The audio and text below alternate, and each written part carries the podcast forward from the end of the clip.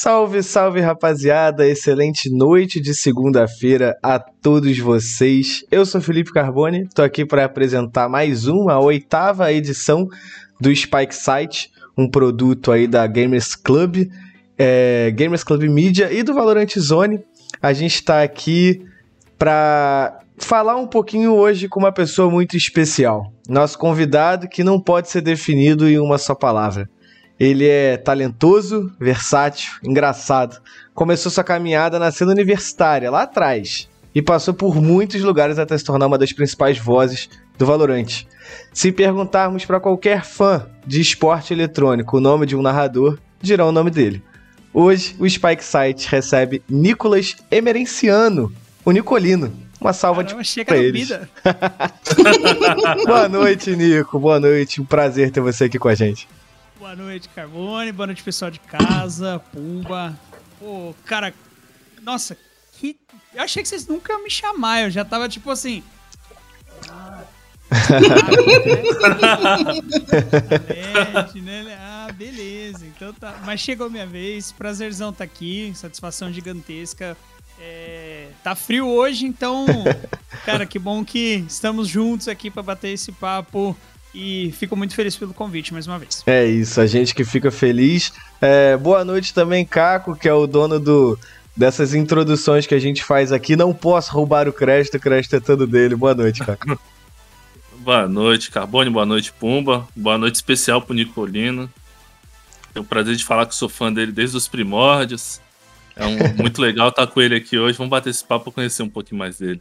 É isso. E também o Pumbinha, que tá aí com o manto sagrado tricolor comemorando o empate de 2 a 2 contra o Bragantino. Boa noite, Pumbinha.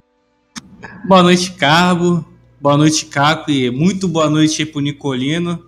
Um cara que aprendi a gostar quando o excelentíssimo Rock Marques Neto, né? Me apresentou uma narração do Nico ainda na, no Tuês. E é, fico muito honrado de ter você aqui, cara, no nosso programa aqui para contar um pouco mais da sua história aí.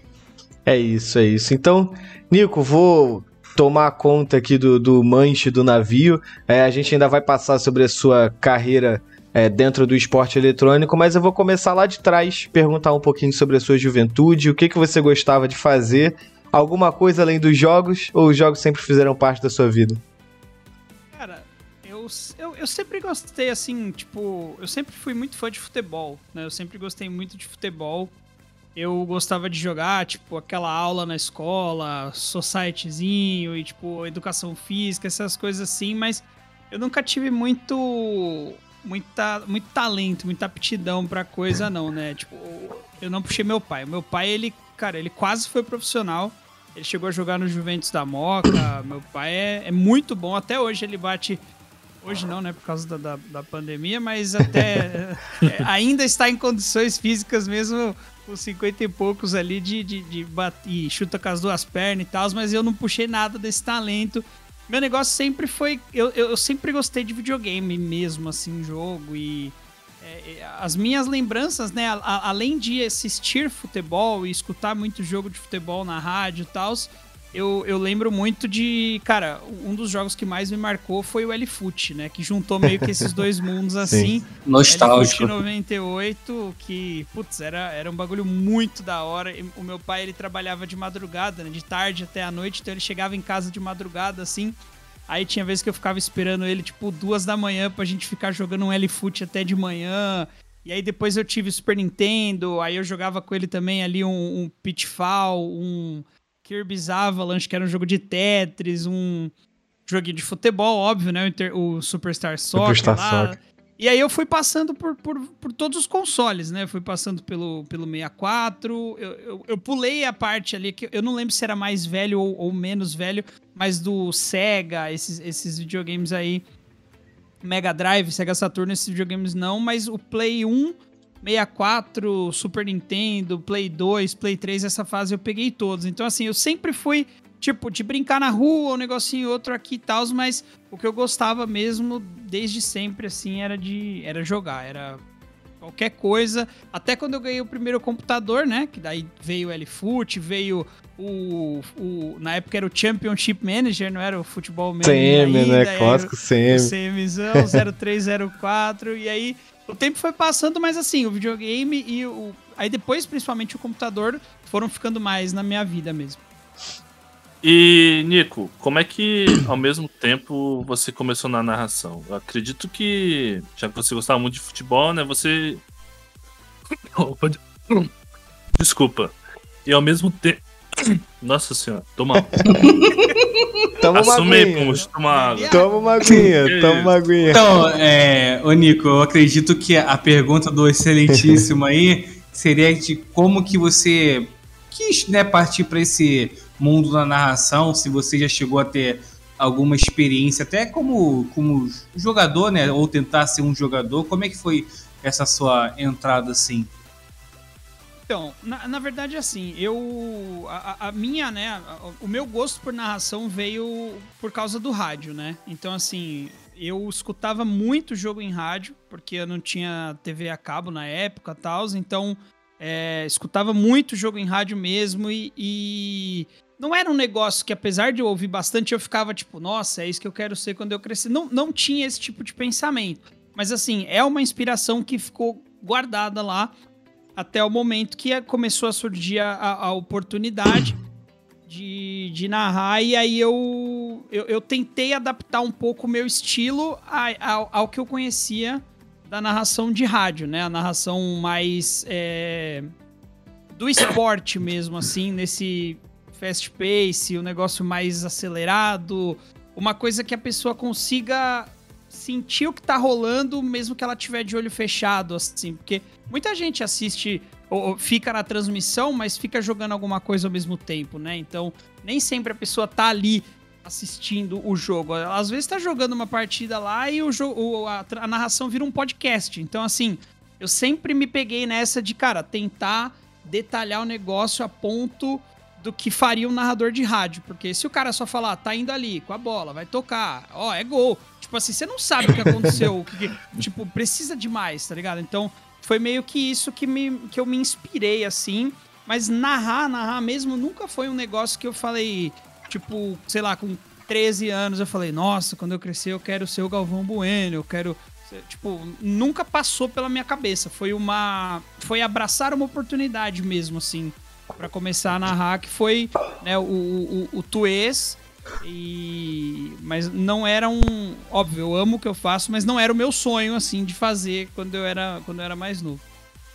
É, mas você chegava a brincar disso ali com seus amigos? Muita, muito narrador, antigamente, ele fala de jogar futebol de botão, na- um narrando, os outros jogando. Você chegava a brincar de ser narrador? Brincava, eu brincava de ser narrador no, no próprio. No próprio é, Winning Eleven, né? Ali no. Saudoso, hein? Saudoso. Saudoso Winning Eleven. É. No Play 1 ali, eu, eu, eu brincava, tipo assim, ia controlando, ia, ia falando. Às vezes no, no L-Foot não dava tanto, mas no, no Futebol Manager já dá, no Championship Manager, né, já dava um pouquinho dava. mais. Então eu gostava, tipo, de brincar, assim, mas era muito um negócio, tipo. Só que eu fazia por fazer, assim. Nunca na minha vida, eu, antes de narrar, eu pensei, tipo, nossa, ó, pode ser que eu. Tipo, era um negócio que eu fazia igual, sei lá, é, cantar no chuveiro. Tipo assim, cantava no chuveiro e ok. Jogava um futebolzinho ali, o Inning Eleven, às vezes narrava uma parte ali do jogo e tal, mas nada muito, tipo, de marcar essa de, nossa, não, pô, quero ser isso quando eu crescer. Mas, mas eu gostava, já meio que praticava, assim, vamos dizer. E ô Nicolino, é, tem algum, algum narrador, algum radialista das antigas que, que te serviu de inspiração? Assim, eu te pergunto porque é, eu aprendi também a escutar muito espo- esporte, né? principalmente esporte na rádio. Aí eu lembro do meu avô falando do Januário de Oliveira, do Garotinho, né? Do, do, do, do Vale. Algum, algum radialista esportivo assim te inspirou para para sua profissão assim ou não? Com certeza. É, esse que você falou, eu acho que é, talvez seja da escola do Rio, né? Então, aí É, pode ser que eu não conheça. O garotinho é, Garotinho. o garotinho é. Mas o. de- dos jogos que eu escutava do pessoal de São Paulo, principalmente o Nilson César e o Oscar Ulisses, pra mim, assim, são dois dos caras fora de série que eu, inclusive, tenho muita vontade de, de conhecer, assim, de. né, sei lá, trocar uma ideia, bater um papo. Igual eu já realizei esse sonho com o Everaldo, que também pra mim, cara, é, é um grandíssimo ídolo. Não é do rádio, mas assim, é um cara que é extremamente talentoso, extremamente versátil. E eu acho que isso é uma coisa também que me pega muito pra mim, porque eu sempre fiz muita coisa, né? Então, é, trocar ideia assim com o cara da TV que também fez muita coisa, né? Eu acho que ele tem, sei lá, 60 e poucas modalidades narradas, tipo assim. é, é- é de outro patamar, mas na rádio, tipo, Oscar Ulisses e Nilson César, pra mim, são, são fora de série, assim. E, e- e marca muito, né? Eu, inclusive, troco algumas ideias com o Gui Pradella, que é um, um jornalista da, da CBN, se eu não me engano. Eu conheço, sei quem é. E ele faz alguns jogos, né, lá com o, o Oscar Ulisses e tal. Daí eu. Ele, ele respondeu um post do Oscar Ulisses, eu dei uma entrosada assim. mandei um tipo, nossa, meu ídolo. Aí ele me respondeu. eu Falei, tipo, caralho, mano. Aí, o- aí o Gui falou assim: Não, quando isso aí melhorar, a gente. A gente ajeita pra vocês se conhecerem e tal. Tipo, eu falei, consegui o que eu queria, tá ligado? Aquela interação na maldade mesmo, assim. Mas que deu, deu certo. Era, o, o- o objetivo era esse. Porque, cara, é, é muito louco você pensar que hoje em dia, né, quantas pessoas de, de 15, 16 anos escutam um jogo de futebol na rádio? Eu não consigo imaginar, tá ligado? Pouquíssimas, né? Eu não consigo saber. É, eu já teve uma época, assim, mais pra frente ali, que eu tava já morando em Campinas e tal, que, tipo assim, eu escutava na rádio o jogo, mas a rádio tava no meu celular, tipo, não era no, no, no, No rádio, né? aparelho No rádio. Rádio. Era tipo a rádio CBN tocando pelo meu celular. Então, tipo assim, hoje em dia a galera tem acesso a muita coisa. Você, tipo, paga aí o, o, o Premiere e, cara, você vê todos os jogos. Então, assim, é, eu acho muito da hora ainda ter essa lembrança da hora do rádio e. Tipo. De gols e de momentos e pô, a briga lá no estádio da, da- quando o Corinthians perdeu pro River, que a galera aí derrubou o estádio, tipo, eu escutando aquele bagulho e aí eu ficava, tipo, imaginando, Imaginando, na né? cabeça, tá ligado? Eu acho que isso que foi me fazendo brilhar, assim, de pensar, tipo, cara, que, que louco você ter esse poder com a voz de, mano, pintar uma- um quadro na cabeça da pessoa, tá ligado? Do que tá rolando. Eu acho isso muito foda. E, Não Nico, sei se pode falar palavrão, perdão. Pode, acho que pode. Se não pode, Claro. agora pode. Mas, Nico, você. Eu vou pular uma pergunta que eu ia fazer e fazer outra. É, você falou sobre pintar um quadro do que está sendo dito, né? E hoje você é esse cara que é responsável por pintar um quadro na cabeça das pessoas, né? É claro que hoje a gente tem o auxílio da imagem, mas antigamente não tinha isso. Se a gente conseguir pegar um pouquinho daquilo que a gente viveu antigamente em jogos transmitidos por rádio, você acha que o esporte eletrônico se encaixa numa transmissão sem imagem? Cara, eu, eu imagino que pel, pela audiência não. tá ligado? Pela audiência não.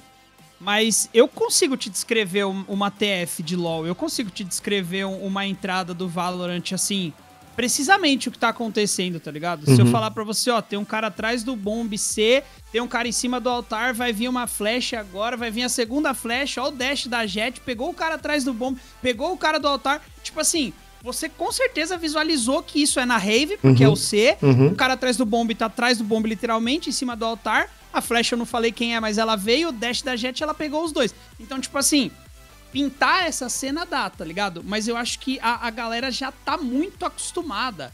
Tipo assim, é, é igual você falar assim, ó. Dá pra botar um arquivo no disquete? Ainda hoje dá, tá ligado? Mas alguém vai querer? Não vai, tá ligado? Então, Aham. tipo, eu acho que esse é o problema. Eu acho que o problema é, é, a, é a audiência que não seria. Não conseguiria.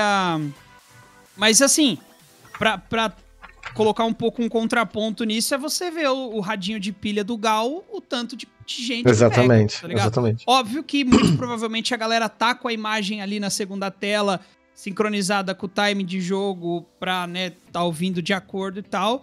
Mas, assim, ainda tem muita gente lá, entendeu? Só que eu acho que a galera, se for um negócio que não tem a imagem em lugar nenhum para ver, eu acho que o público deixaria um pouquinho de acompanhar, tipo, perde, perde um pouquinho. E sobre é, a sua infância, já indo nessa fase adulta sua de narrador, é, você. O meu script aqui, me corrija se eu estiver errado, tá dizendo que você fez marketing, né? Nessa Foi. tua pegada de narrador, ninguém te incentivou a ir pra área de comunicação, tentar um jornalismo, para quem sabe ser narrador? Rolou algum, alguma. alguma conversa entre essa ou você sempre quis marketing mesmo e seguiu o caminho? Na verdade, assim, é, a, a verdade é que eu fiz a faculdade porque ela tinha dois anos de duração para eu poder entregar um diploma na mão da minha mãe e falar que eu era graduada, assim. Eu... Quando eu era novo, novo mesmo, eu tinha, eu tinha vontade de ser advogado, né? É... Mas assim, e eu era um bom aluno até a quinta série, quando foi introduzido o desenho geográfico, a matéria desenho geográfico. Essa matéria foi a primeira vez que eu tirei nota vermelha na minha vida, assim. Era um bagulho de, mano, tinha que usar compasso, trans... não é nem transformador. Transferidor. É transferidor. transferidor. Eu tô pensando no Transformers. Transferidor. uns bagulho assim. Foi péssimo. Daí eu tirei a minha primeira nota vermelha e aí eu já eu dei uma chorada e aí porque eu fiquei preocupado do que, que minha mãe e meu pai iam falar, tal. E aí, a partir dali, eu vi que foi ficando cada vez mais difícil, tá ligado? E aí eu falei, nossa, imagina, se tá difícil aqui, mano, ser advogado deve ser muito difícil. Mas aí eu terminei o terceiro ano e tal, eu não sabia muito o que fazer. E aí eu entrei na. Eu, eu queria ficar um ano sem fazer nada, na verdade. Eu queria terminar o meu curso de inglês e, tipo assim. Porque nessa época eu tinha banda e a nossa bandinha lá em Campinas estava meio que tocando bastante, estava fazendo música própria tal, a galera já estava conhecendo bem, então eu estava meio nessa esperança de de repente, quem sabe, né, a música virar um popstar. Virar um popstar. Aí eu falei pra minha mãe, ela falou: não, vai fazer alguma coisa, vai fazer alguma. Aí eu falei, beleza, então. Aí eu comecei a pesquisar curso assim, porque eu não tinha ideia mesmo do que fazer. E aí eu vi um curso lá que chamava Relações Internacionais, né? O popular RI. Aí eu falei, nossa, que legal isso aqui. Tipo, mexia coisa com história. Eu vi que tinha, tipo, você faz RI para virar diplomata, uns bagulho muito pica lá assim. Aí eu falei, não, Pô, legal, coisa de história. Eu sempre gostei muito de história, né? Sempre foi uma das minhas matérias favoritas, a coisa de, tipo, Segunda Guerra, esses bagulho eu acho uh, curto pra caramba. E daí, a hora que eu entrei lá, o primeiro semestre era matemática, economia, contabilidade. eu falei assim, ué, mas cadê, ué. cadê a história do bagulho? e a única matéria que eu gostava era marketing. Que tinha na grade. É... Aí eu falei, pô. Aí eu descobri que existia o curso de marketing por si só e eu falei, cara, como era uma matéria que eu gostava, tipo assim, se eu vou dropar uma, minha mãe não vai me deixar sem nada. Então, eu vou ter que achar outra. E aí eu falei, ah, eu acho que eu vou ir atrás de fazer marketing. Aí quando eu fui ver, era dois anos de curso, eu falei, não. aí eu paraíso, então. Porque aí depois eu, é, tipo, não é na, na tentativa de não ser ninguém, mas era de tipo assim, ter tempo para me dedicar ao que eu queria, que na época era a música, tá ligado? Uhum. Então, tipo, eu falei, se eu consigo terminar isso aqui e falar pra minha mãe, ó, oh, mãe, eu já sou formado e agora eu vou tentar, eu tenho um. Como, como argumentar, pelo menos, né? Apesar dela ser minha mãe, ela é que ia falar o que eu ia ter que fazer ali. Eu ainda morava no teto dela, tipo assim, tinha nem 18 anos ainda, não trabalhava direito e tal, então. Mas aí eu entrei na faculdade de marketing, fiz. Só que ali nem ti, eu nem tive contato. Foi quatro anos depois que eu comecei a narrar. Então, Tipo assim, é, não, não, não deu nem o tempo de alguém da faculdade falar, pô, você poderia ir pro radialismo, ninguém nem sabia. A galera sabia que eu tinha banda, mas assim, nem eu sabia que eu, que eu poderia ser o narrador algum dia, uhum. naquela época. É, então, seguindo essa sua história aí, Nico, é, você chegou a concluir o, a faculdade, mas não foi lá que surgiu o Tuês. Se eu não tô me enganando, não é? Então, Exatamente. conta pra gente o que você fez nesse meio tempo aí da faculdade para você começar a sua, sua real carreira de hoje. Então, a, a história é assim. Quando os meus pais se separaram em 2006, se eu não me engano, e aí em 2007 eu mudei para Campinas com a minha mãe, né? E aí, cara, é aquele negócio. 14 anos, tava pra ir pro primeiro colegial, tipo assim, todos os amigos, é, a galera da rua, tipo assim, perdendo contato com todo mundo. Foi um, um bagulho bem, bem tenso, assim, uma época complicada. E aí, tipo, uma coisa que eu sempre gostei muito foi de falar inglês. E aí, antes de mudar, eu já fazia é, curso de inglês. E aí, quando eu fui para Campinas, a primeira coisa que eu fiz foi me matricular, tipo assim, no inglês, tá ligado? É meio bizarro porque muita gente falava, nossa, eu só venho porque minha mãe manda. E eu, tipo assim, eu sonhava com o dia do inglês, tá ligado? Eu amava. Então, e lá no, na, no curso, na, na, minha sala, quando eu comecei a fazer em Campinas, eu conheci o Tomás, que é o, o Bad, né? Hoje ele trabalha na Riot e tal, mas ele que foi o cara que teve a ideia do Tuez. E hoje ele é o meu amigo, assim, de mais longa data, é o cara que eu conheço há mais tempo, a gente se fala até hoje. É, a gente meio que trabalha na mesma empresa, né? Porque eu, também trabalho na Riot. E, e, e, ele cuida mais da parte lá de, de produtos, toca o, o, os jogos e tal. Mas, assim, na época foi, foi através dele. Então a gente fazia inglês junto e ele morava muito perto do, do, do curso, né? Então a gente saía da, do curso e ia pra casa dele, aí a gente jogava, a gente ficava tocando violão e tal, e aí a gente foi desenvolvendo essa amizade, essa amizade. E aí até uma hora que ele foi, ele passou naquele Ciência Sem Fronteira e foi embora pra Austrália. E aí, nessa de quando ele foi pra Austrália, ele passou um ano lá e quando ele voltou, ele falou: Cara, tem um tem um tem campeonato universitário de jogos aqui na Austrália. tipo assim, é muito louco.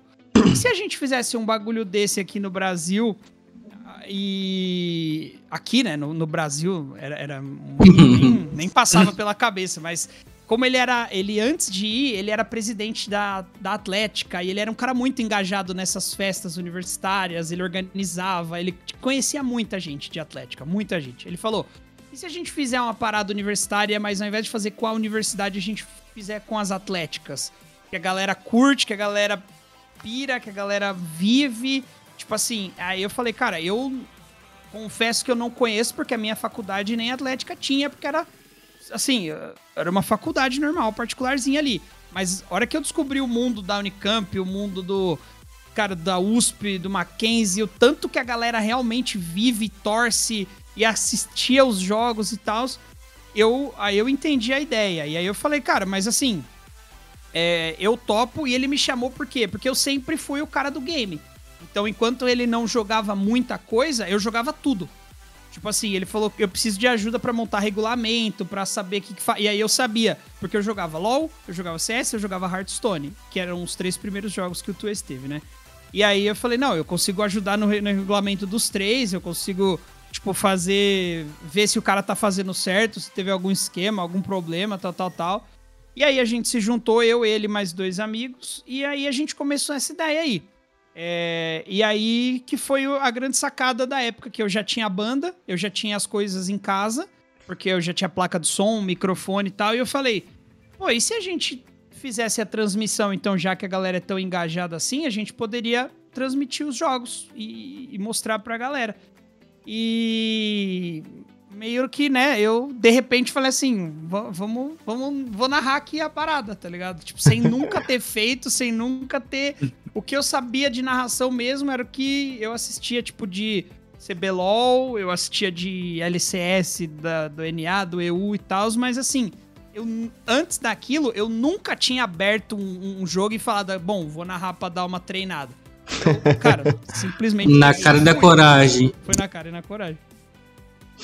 Pô, incrível. E o, o Nico, né? É, eu, eu cheguei a acompanhar um pouco do cenário universitário no geral, né? E hoje a gente tem vários campeonatos, várias ligas, né? É, campeonatos, torneios, mas o Twist foi aquele que primeiro que, que, deu, que deu certo, né, cara? Até que é, eu lembro que teve uma época, não sei se ainda tá, porque eu, eu cheguei a parar de acompanhar, né? Que veio o grupo, o grupo Globo, né? Veio a Oi e mudou de patamar o Twitch, cara. Como é que você é, você se sente, cara, de ter feito parte de um projeto, né? Que, que mudou assim o, um cenário do esporte eletrônico que não era abordado, né? Você e seu amigo aí foi, fez e deu certo. Como é que você enxerga é, o Tuês do nada a ascensão assim? Cara, pra mim já, já foi um bagulho muito louco a partir do momento que eu pude começar a viver só daquilo, né? Tipo assim, a gente começou o Tuês como um negócio para que a gente tinha a intenção de fazer para oito times, né? Porque era o, o, os contatos ali que o Bad tinha na época tal, e a gente falou, ah, vamos fazer para, vamos abrir para oito times aqui. E aí de repente deu 40 inscritos, assim, antes da gente sequer ter logo, tá ligado? Do bagulho. Então, tipo assim, a galera realmente tava carente desse bagulho. Tava realmente precisando de alguém fazer um negócio gamer universitário. É, e aí, isso foi em 2016, né? O final de 2016. Então, em. A gente começou, tipo, em agosto. Em novembro ele terminou. Deu muito certo, foi super legal. A gente ficou muito feliz, assim. Aí a gente falou, cara, que bagulho da hora. A gente vai conseguir continuar tocando isso aqui, trampando, cada um no seu e e, e, na época eu tava desempregado, então eu só tava focando no Twaze, então a, a, minha vida era tipo, como que eu posso melhorar a transmissão? O que, que eu posso fazer no OBS para ficar da hora? Como eu ponho replay? Como eu crio isso? Como, tipo, eu ficava 100% focado. E aí a gente recebeu uma proposta é, de compra. Uma empresa veio para comprar 50% do Twaze e levar a gente pra Alphaville pra gente tocar o um negócio de lá, onde tinha um estúdio já pronto onde tinha, tipo assim, um. Uma infra, né? Também, Uma infra. A gente poderia tocar outros projetos além da transmissão e tal. Eu falei, cara, que isso, velho? Deu quatro meses que a gente tá no bagulho e já rolou essa parada aqui. E aí, tipo, depois aí a, a Riot veio junto pra, né, fazer o. ajudar a gente com premiação.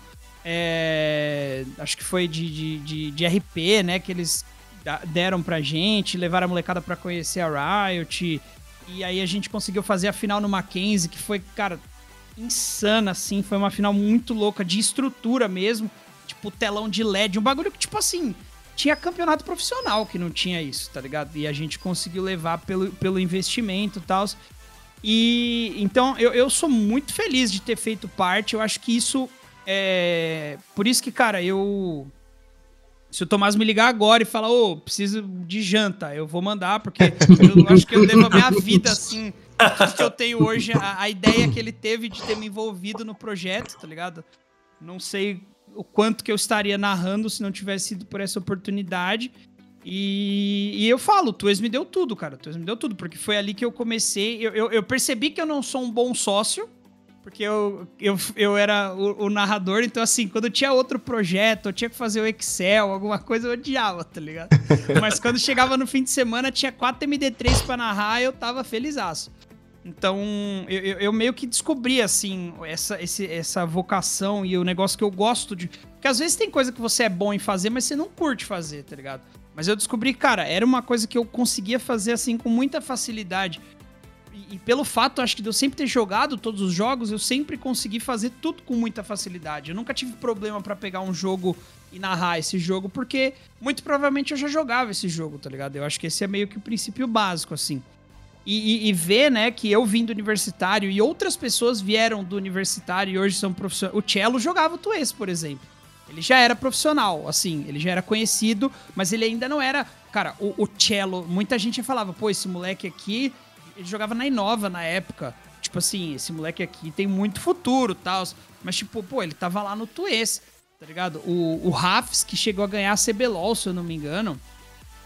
Não lembro se era o Rafs que tinha. É do, da VT Ignis. Isso. Né? É, ele jogava, ele jogava LOL e CS pelo, pela faculdade dele, tá ligado? Então, tipo assim, o, o Patron, que hoje eu acho que é, é head coach ou é analista. Ele tá no time. Ceará, não, esse, ele, ele tá no time Latam agora na Rebuff, eu acho. Ah, então. Mas eu sei quem é, eu sei quem é. O patrão era coach da UFBC Storm. Então, assim, eu vejo que era um bagulho que, cara, além de tudo, serve como uma peneira. Mostrou, é, revelou gente, é, colocou gente em relevância e tal, né? Então, assim, para mim é muito louco saber que tem. Eu tenho participação nisso, talvez.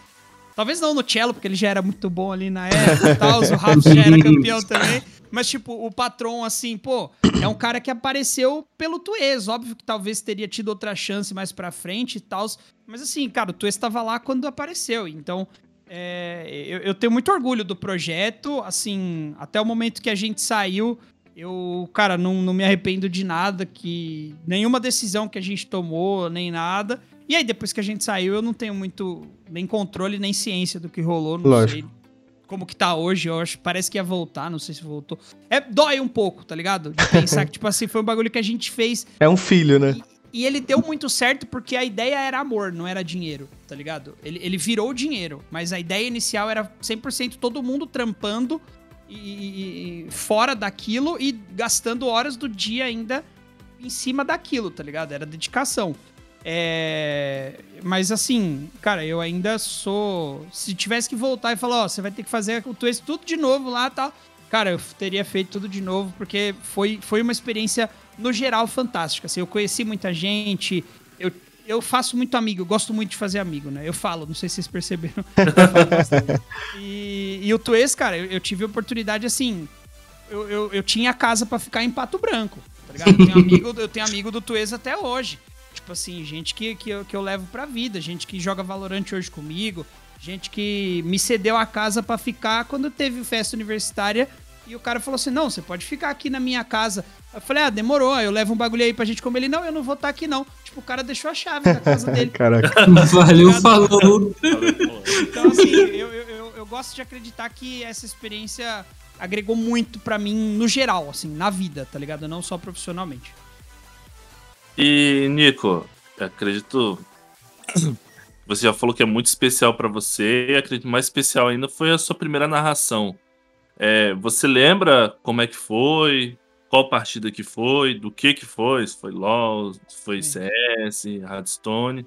Pode contar um pouco desse, desse fatídico dia? Cara, é, é que a palavra ali ainda não existia, mas foi cringe. Foi, Nossa senhora, foi uma trem e, CS era o jogo que eu menos jogava. Porque, tipo assim, eu, eu jogava num, num mouse e teclado sem fio no braço do sofá, tá ligado? Eu botava o pad no braço do sofá. Então eu tinha que botar, tipo, 800 mil de DPI, 700 mil de Sense, porque o espaço era um.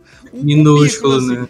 E, e, aí eu, toda vez que eu entrava para jogar CS, eu passava raiva. Porque, tipo, além de tudo, eu jogava na TV, não era monitor, então tinha um puta de um delay lá, tipo, do MS e tal.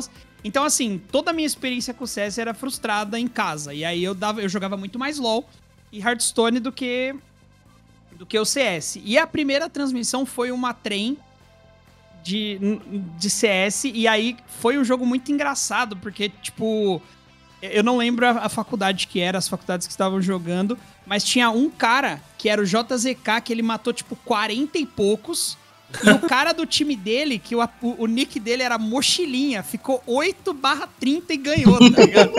então, tipo assim, já começou de uma forma histórica, que o Mochilinha realmente foi carregado na 40. E o JZK, ele, ele, ele gravou essa VOD, né? E aí, se eu não me engano, em 2019 eu ele me mandou e aí eu, eu assisti um pouco com a galera em stream, assim, cara, nossa senhora, velho, eu, eu já odeio me escutar. Eu odeio me escutar até hoje, eu, já, eu odeio me escutar. escutar, o meu olho enchia de lágrima, de, sabe vergonha alheia? Eu não sei se... eu tenho muita, velho, eu tenho muita vergonha alheia. Então, assim, o meu olho enche de lágrima. E, tipo, na live, é, parecia que eu tava chorando, porque era muito constrangedor. Era péssimo, eu era péssimo. Esse é o bagulho que eu falo. Tipo assim, se você quer, cara, insista, pratique, faça, porque se, se eu conseguir, tá ligado? Com aquela transmissão, mano, eu acho que todo mundo é capaz, é. Ô, ô Nico, é, você falou sobre o Twitch né, de ter abordado um, uma cena, né, que era nem deixado de lado era porque era inexistente, né? Aí a, a pergunta que eu faço é a seguinte, Nico, a gente vê lá fora, né, somente nos Estados Unidos, é, as universidades com os esportes né, americanos, elas servindo para levar os melhores né, para as ligas profissionais, cara. É, você acredita que o esporte eletrônico pode servir é, disso pro, não só para o Brasil, principalmente para o Brasil, né, mas para o resto do mundo? Cara, eu, eu sempre acreditei que sim. Eu sempre acreditei que sim, porque eu acho que não foge da, da dessa premissa de você ter um cara bom que você vai fazer ele estudar na sua faculdade de graça, em troca dele ganhar tudo para você e colocar o teu nome no mapa, tá ligado? É, e, e, e, eu lembro que, tipo assim, essa, essa oportunidade que eu fui para Pato Branco foi porque a gente quis meio que dar um reconhecimento para a universidade. Então a gente foi levar o troféu, entregar na mão do reitor, fazer um bagulho assim pro cara ver, ó, apresentar para ele, ó, tá vendo aqui o tanto de gente que assistiu, o tanto de gente que ouviu falar do teu nome, para tentar transformar isso em mais investimento pro nosso cenário no fim das contas. Mas assim, a ideia era meio que essa, chegar lá pro cara com uma apresentação no PowerPoint falando, ó, teve time de tantos lugares do Brasil, teu time foi o campeão, teve tantos milhões de minutos assistidos, tantas mil pessoas assistindo, Tipo, quem sabe se ele liberar o, o laboratório pra molecada treinar, não é. Não vai virar farra, putaria, vai. Cara, vai fazer bem, vai ter mais gente querendo vir estudar na tua faculdade, tá ligado? A nossa ideia era essa. Eu acho que, tipo assim, se muito bem feito, tá ligado? De repente, sei lá, por exemplo, na minha época, eu que fiz faculdade meio sem querer fazer. Se, se, se, se naquela época tivesse falado pra mim assim, ó, mas vem fazer aqui porque a gente tem LOL de sábado. Porra, Tá ligado? Na hora. Ou então, não, vem pra cá porque o nosso time de LoL é o melhor do Brasil e aí a gente vai abrindo peneira. Tá ligado? É um bagulho que naquela época eu gostava tanto e eu tava indo meio que sem. Que aquilo ali poderia ser o bagulho que ia me fazer querer ficar, tá ligado? Querer uhum. engajar. Então, eu acredito muito nesse bagulho. É, mas eu acho que ele precisa ser muito bem feito, ele precisa ser bem executado, igual a gente vê lá nos Estados Unidos, como você falou, Cara, é um bagulho assim, que a galera já tá olhando pro moleque desde a escola, desde o colégio, e, e já põe o cara pra dentro, sabe? Tipo, pô, leva o cara, dá o boné pro cara, mostra a cidade, o campus, não sei o quê. Tipo assim, porque sabe o tanto que aquilo vai agregar. Tipo, Sim. o cara que não é tão bom quanto, mas vai querer pagar pra estar tá lá e jogar nessa, porque, pô, quantos dali saíram pra ir pra NBA? Tipo, se você pega uma faculdade que estatisticamente colocou três caras para jogar o CBLOL e nenhuma outra fez, o cara que tem o mínimo do interesse pode ser o ponto decisivo para ele falar, pô, não, eu vou para essa, tá ligado?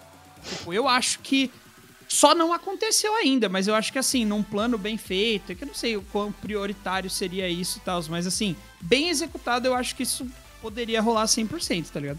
Vou interromper a próxima pergunta do Pumba. Eu acho que tem algumas semanas, acho que a gente fez até para draft, uma universidade, acho que era de Michigan, que queria ser a primeira universitária a fazer parte da liga principal da ESEA. E aí eles estavam abrindo vaga para jogador de CS e oferecendo bolsa para o jogador de CS fazer parte do time.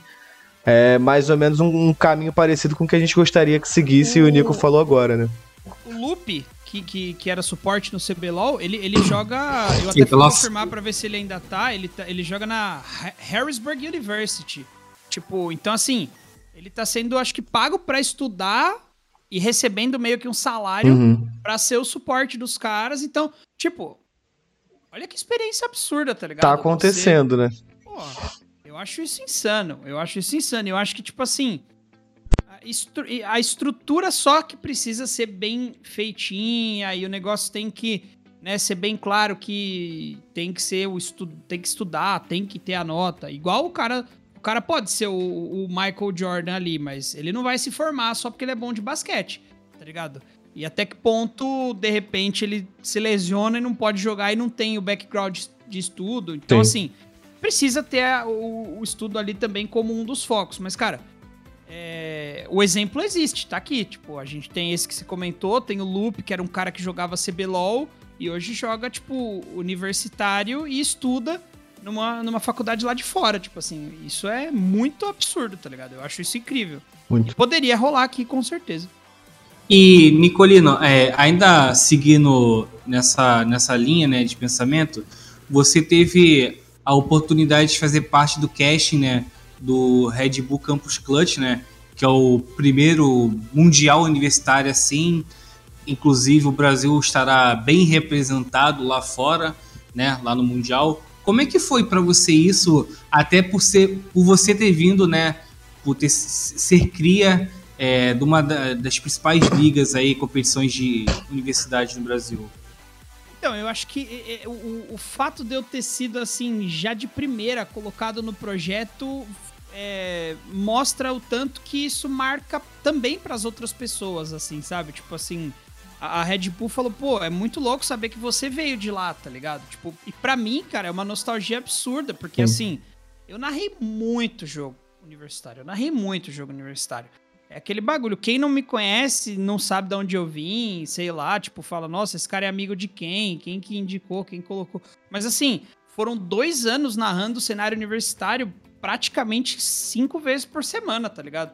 Eu narrava LoL, eu narrava FIFA, Hearthstone, Clash e o, o, perdão, Hearthstone, eu só parei o Hearthstone porque eu parei de comprar cartinha e aí eu tava fora do meta. Mas eu narrava LoL, o CS, FIFA e Clash Royale. Então, tipo assim, eu vi muita coisa, eu vi muita gente, eu vi muito jogo, eu vi jogo massa, eu vi jogo bosta em todo o cenário. Viu mochilinha. Eu vi o mochilinha ganhando 8 barra tudo, tá ligado? Então, assim, é, é, é, nostálgico, porque, cara, é um outro jogo, no fim das contas, tá ligado? Tipo assim, a galera não fica gastando tempo para fazer tático, a galera tem outra coisa para fazer, a galera às vezes nem quer fazer tática, só quer se juntar e jogar, tá ligado? Mas é, é, é hype porque você tem ali a, a galera que, que gosta, tá ligado? Tipo assim, o, o, o camp da Red Bull pegou uma audiência animal para ter sido um campo universitário. Tipo, acho que chegou a bater 7, 10k de pessoas assistindo. Tipo, um campo universitário, tá ligado? Isso eu acho muito louco. E, e, eu me senti muito feliz, assim, por, por, por saber que não é. Não sou só eu que acho que isso é parte de mim. A galera reconhece e, e, e me coloca para fazer porque sabe que isso foi importante para mim e que às vezes eu também sou importante ou fui importante pro cenário, tá ligado? Então é meio que um, um encontro, né? Um, um, date meu com o cenário universitário de novo, que eu, eu, eu, acho isso muito da hora, tipo assim. E eu adoro, velho. Eu adoro fazer parte do cenário universitário, ainda mais que os moleques jogaram. São tudo quase que, que semi-profissional. Foi um baita de um jogo, tá ligado? Foi um MD5 é, animal. Tinha jogadores ali que já já estão na cena profissional, né? Se não me Sim. engano, o Leon jogou, né? Tinha uma galera conhecida. Pois galera que jogou na BD também, né? O Polo, coreano, Dox, é. O Polo não, o Dox. É, jogou na BD, o coreano, que, pô, é, é streamer, mas é radiante. Se ele quisesse ser profissional, ele seria tranquilamente. Tipo, então assim, foi um jogo de altíssimo nível. Além de tudo, foi muito louco, tá ligado? Tipo, teve audiência, teve o nível e, e era universitário, no fim das contas, com, tipo, essa chance de representar o Brasil. Tipo, cara, é, é muito louco pensar que sendo um universitário, você consegue al alcançar um bagulho desse, tá ligado? Eu acho que esse é o, o, o, a mágica máxima, assim, que a galera, tipo, mano, você tá fazendo a tua faculdade, é uma obrigação meio que da tua vida para você poder trabalhar e viver depois. Mas de quebra você vai jogar um campo e ganha uma caixa de Red Bull e ainda vai viajar pra jogar na Espanha.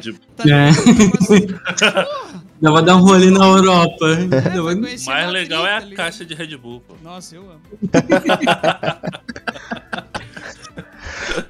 É, ô Nico, é, seguindo um pouco da sua carreira, você falou que você ficou dois anos praticamente todo dia narrando o Tuês, até que você recebeu uma primeira oportunidade, né? Que, se eu não me engano, foi na Excel Pro League. Me corrija se você estiver errado. É, como é que foi para você, tipo assim, caraca, mas eu não tô, tô fazendo aqui o meu, tô ganhando minha grana. Você já imaginava, pô, acho que eu vou ganhar uma oportunidade, tenho chance de crescimento nisso que eu tô fazendo? O, o, negócio é assim, a gente lá na, no, no, estúdio do Tuês, né, que era, o estúdio chamava Iron Storm. E lá na Iron Storm a gente chegou a fazer transmissão do Major, né, de CS, e...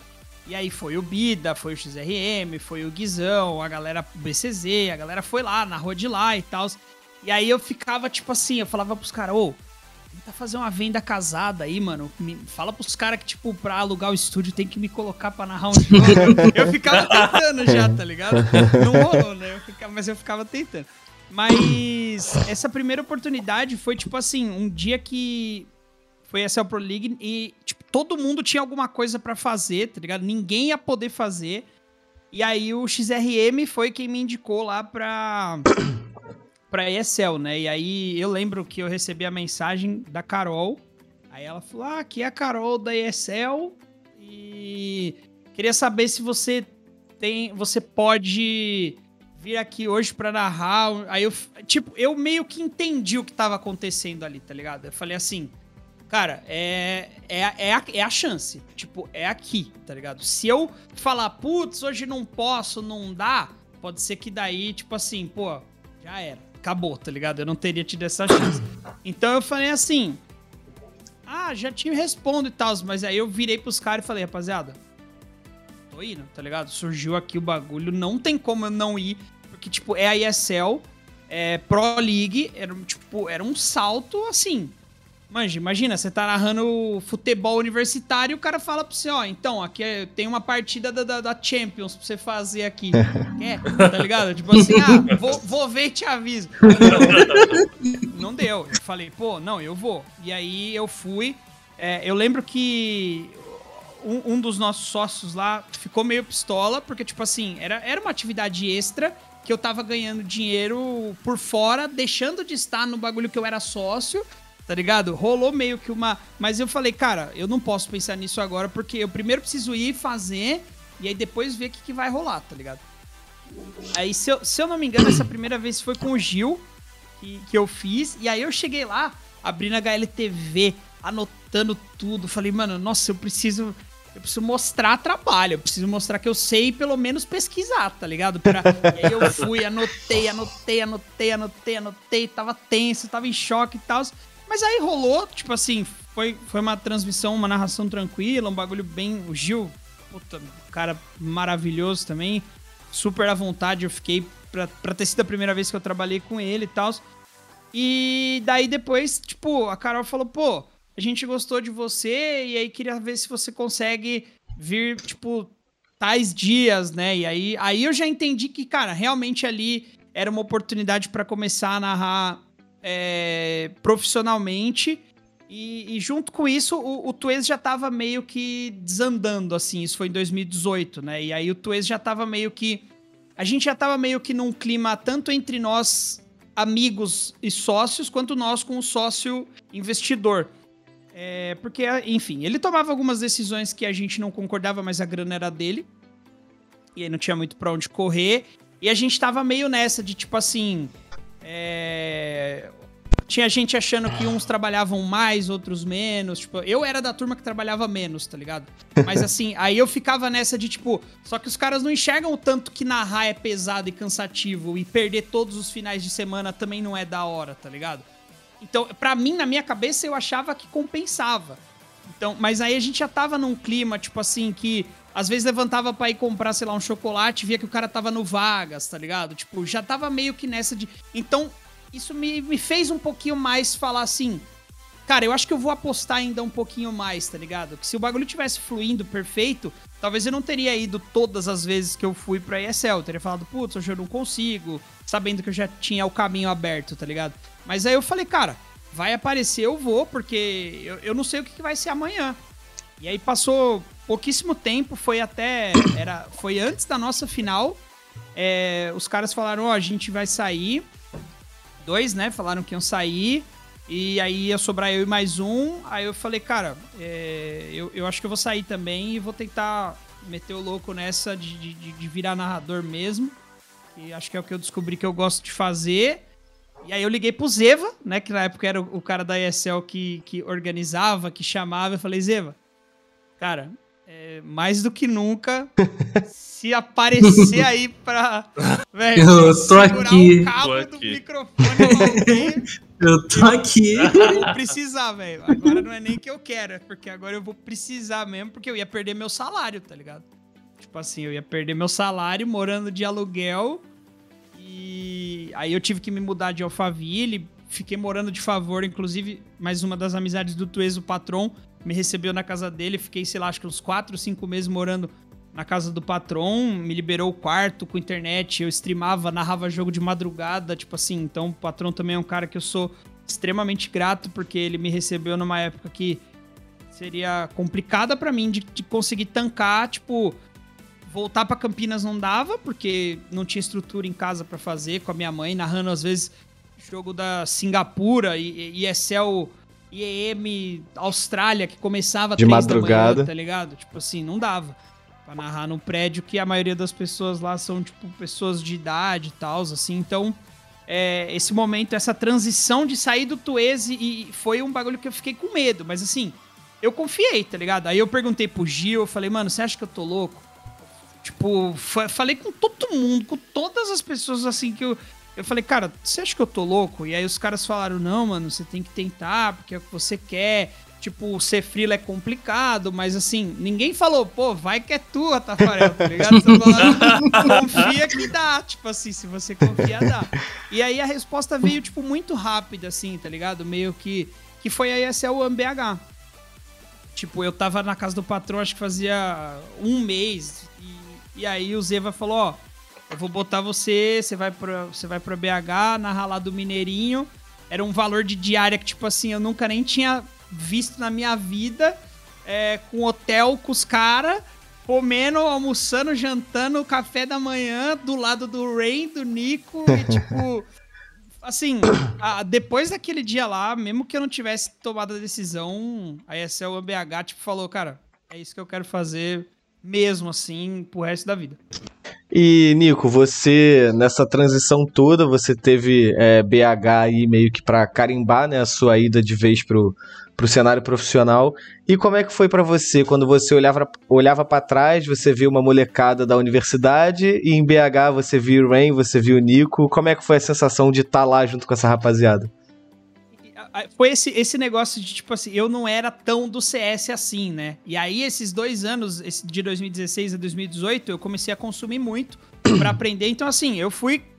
Cara, eu, eu me considerava um ídolo extremamente privilegiado. Um fã, né? Um ídolo. Um fã. Um fã extremamente privilegiado. Porque, tipo assim, eu cheguei em BH fazer check-in no hotel, eu entrei no elevador, saiu, tipo, o taco. Tá ligado? Aí parou no andar, entrou, sei lá, o, o Nico. Tá ligado? O, o, o, tipo, de madrugada no bar, ficava tomando Kerrigan com o, o, o, Eu não lembro o nome daquele mano que completou pra FaZe nesse campeonato. Ah, o que completou até no lugar que o cogitaram que o Horv ia também, né? É, o. É, deixa eu ver aqui. Era alguma coisa com B. Que a memória falha mesmo. Eu, eu, ia falar Brock, mas o Brock é de agora, né? Não, é o. Mas enfim, esse, tipo, ficava o Kerrigan esse cara lá tomando uns drinks, chapando de madrugada. No... Então, assim, foi um bagulho. Eu, eu não sou muito de tietar, tanto que. Tal tipo, do Crowman. Eu... Crowman, isso, Crowman. esse mano aí. E, e, eu não sou muito, então assim, eu não ficava lá, tipo. Eu acho que. Até hoje, inclusive, por exemplo, eu não tenho uma foto com o Fallen, eu não tenho foto com o Code, eu não tenho. Acho que eu tenho uma foto com o FNX, que foi antes de eu ser narrador, que foi num evento que eu fui narrar. Mas assim, eu não eu narrava só pelo Tuese, me chamaram para fazer esse evento e ele foi.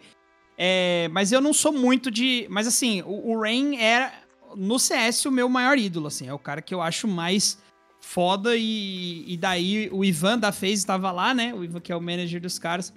E eu falei para ele, eu falei, cara, se não lhe for muito incômodo. o cara acabou de jogar, eu sei, mas eles ganharam, então assim, eu fiquei mais confiante pelo fato de que eles tinham ganhado, né?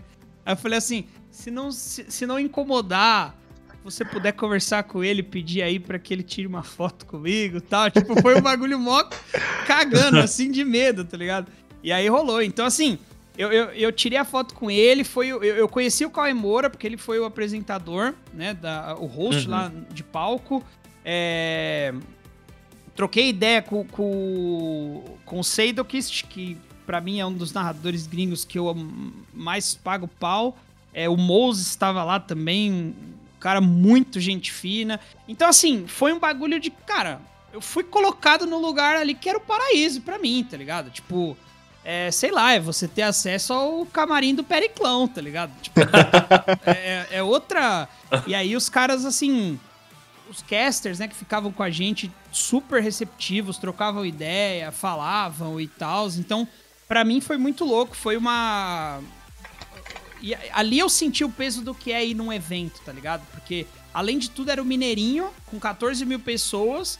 Eu tive a sorte de narrar FaZe contra Liquid, com o Taco jogando pela Liquid, então a galera tava, tipo, extremamente hypada pra ver o Taco jogar, então tava lotadaço. A galera fez aquele Taco, Taco com, o, com o, a lanterna do celular. Então, assim, eu terminei o primeiro mapa Tipo, minha namorada tava na, na grade eu fui lá abraçar ela e chorei, tá ligado? Porque foi um Ah, bagulho irado. de, de emoção inexplicável, assim, um bagulho de, de, de outro. Eu só conseguia ir ali porque eu queria saber como que tinha sido, ao mesmo tempo que eu queria, sabe, desabar pra falar, cara, é real mesmo, tá rolando, tá ligado? Então, a essa é o MBH, eu acho que até hoje, assim, foi o evento que mais me marcou por todos esses fatos, por ser tão, tão recente e, essa confirmação e ver os caras e a arena lotada e o Cauê e, tipo, muita coisa. E era a Copa do Mundo, então ainda tinha toda essa, sabe? Todo o clima tava lá, tá ligado? Foi onde eu conheci o Dodô também. Então, mano, foi, foi um evento de outro patamar, assim, que, que no Brasil depois eu acho que nem teve mais. A Blast eu acho que nem chegou perto do que foi é, o, o- pelo clima de Copa e por, por ser no Mineirinho lotadaço. Então, BH foi animal. Ô, ô Nico, é, esses ginásios, né, é, é, virou mais rotina a gente ter eventos de esporte eletrônico neles, né? O Mineirinho, Birapuera, Maracanãzinho aqui no Rio, até o Parque Olímpico, né? Que são casas que têm história, né, com o esporte tradicional. Mineirinho, um templo aí do esporte tradicional, né? Aquele complexo ali.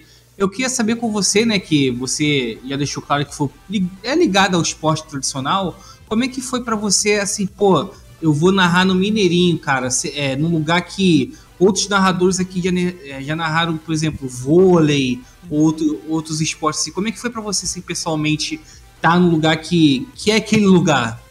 Cara, foi tão, tão insano a ponto de, tipo assim, a primeiro, o primeiro momento eu quis andar no Mineirinho, tá ligado? Eu quis, tipo assim, sentir, ver, ir no, no, no vestiário, tá ligado? Entrar no banheiro. E, e- porque a, gente chegou na época de Copa, né? Então, uma semana antes, o hotel que a gente ficou era, foi o hotel que a seleção brasileira tava. Então ainda tinha faixa lá, tipo, ah, aqui ficou boa sorte, seleção brasileira, tals. Então, tipo assim, de imaginar que atravessando a rua do Mineirinho é o Mineirão, tá ligado? Então, tipo, tudo que pode já ter rolado, todo mundo que pode ter passado, e, tipo, uma estrutura. Não cheguei a ver a quadra, porque já tava tudo montado, o, o palco e tal. Mas assim, é é um espaço que, mano, tem esse clima de competição, tá ligado? Tem o clima de esporte mesmo, assim, o bagulho, tipo. Igual você falou, rola pô, vôlei, rolou futebol, toda essa parada lá. Então, assim, o, o clima, o ambiente, a, a, acústica do negócio. Então, a hora que a galera entrou em ação pra gritar, tipo, quando o. o, o, o- era o SK na época, né? Não era MBR ainda. Mas Quando, quando o SK jogava e entrou no palco, a galera. Tipo assim, cara, pra mim foi incrível, porque eu, eu gosto muito de, de, de, tipo, esportes no geral, né? E principalmente, eu não acompanho, tipo, a liga de vôlei brasileira, mas Olimpíada. Porra, eu assisto qualquer jogo que tem. Vôlei, basquete, eu assisto tudo. Porque o bagulho é uma. E ali é o Mineirinho, tá ligado? Ali é. Ali com certeza alguém muito pica já jogou lá, tá ligado? Então eu quis, mano, sentir o ar, a vibe, dar uma volta, ver o, olhar lá de cima e, e, e- e aí olhar pro outro lado da rua e ter o Mineirão, tipo, é, é uma experiência muito louca, velho. É muito da hora a localização, assim, tá ligado? E ainda o hotel onde tava a seleção brasileira, tá ligado? Tipo, quase que eu trombo os caras. Então, foi, foi tudo muito, tipo, um clima de competição, de esporte, tipo, e eu acho que isso é muito da hora pra quem gosta de, do esporte tradicional, como eu, né? Experiência de vida, né? 100%, velho. E, Nico, você já falou que a, a, a SLBH não foi a mesma coisa que a Blast, é, mas você também presenciou outros grandes é, campeonatos do esporte eletrônico. Você até hoje, você sente um pouquinho de nervoso, você olha o pessoal e fica, pô, tô do lado de fulano, ou pra você já normalizou, já ficou uma coisa comum, assim? Cara, eu ainda sinto, pe- pelo fato, tipo assim, eu não. Tem um pouco daquela. Perdi a palavra, mas tipo assim, eu acho que nem todo mundo me conhece, tá ligado? Então, assim, sei lá, eu, eu não sei até que ponto se eu chegar no Coldzera e dar um salve nele, ele vai falar, pô, é o Nicolino que narrou, já, tá ligado? Ou tipo assim, é um cara, tá ligado? Tipo assim, no Valorant, como eu tô construindo isso desde o começo, eu acho que é, vai ser mais fácil ser reconhecido quando rolar o presencial pelos jogadores e a galera saber, pô, e trocar uma ideia. E eu tenho muitos amigos, tá ligado? É o que eu falei. Eu sou muito a favor de ser amigo dos jogadores e não existir esse mundo onde o caster é uma coisa, o jogador é outra e, eles não coexistem. É, então, mas assim, para os outros cenários, para os outros não, vai, para o CS principalmente, eu ainda sentia, né, até parar de narrar e, e até hoje eu ainda acho que não fiz o suficiente para ser tão conhecido assim no CS. Tipo, no Fortnite eu, eu gosto de acreditar que a grande parte dos jogadores me conhece e, e também sempre e, fui amigo dos caras. Tá? Eu comecei como amigo. A primeira transmissão que eu fiz eu foi junto com o DK e tipo porque eu conhecia ele pela W7M, fiz o convite para ele lá porque eu não manjava muito do jogo. Então assim, foi um negócio de amizade que aí depois desenvolveu e quando eu comecei a narrar, eu comecei. Porque o que eu faço é ir atrás de entrosar com os caras, tá ligado? É falar o que eles falam, é tipo assistir a live, ver o que ele, como eles jogam, o que, porque eu acho que é isso que faz a diferença na hora de você. Sabe o, o, o tom perro? Tipo, é, é, eu acho que é esse o, o tom perro da narração. É você ter uma coisa para falar que você só consegue falar se você tá inteirado, se você tá vivendo aquele bagulho, se você. Então, assim, quando tinha camp de Fortnite, eu assistia, eu via pela live dos moleque, eu saía para jantar, chamava os caras, ô, oh, vamos pro Outback. Tipo assim, eu, eu dava rolê com os caras, então eu conversava, eu tinha liberdade, eu perguntava coisas. Então, assim, chegava no momento da transmissão que não tinha o que falar, ao invés de eu fazer um. Uma, uma palhaçada, um, né? Um AD, falar, tipo, ah. Ou então, tipo, aquele simplão obrigado aí você de casa que tá assistindo, eu colocava algum elemento, tipo assim, pô, o cara trocou de nick, sabe por quê? Que era um bagulho que, porra, é, é legal de falar porque legal, ninguém legal. sabia, porque era um bagulho que eu sabia porque eu tava interagindo com os caras, tá ligado?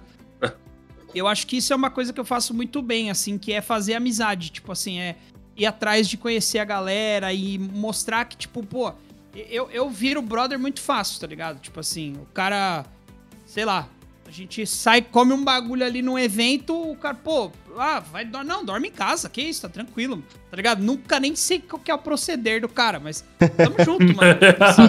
Então, Sequestrador. É, tem, tem, tem esse perigo aí, não, não aconteceu. escolhi bem, escolhi bem a galera que eu, que, eu, que eu fui amigo.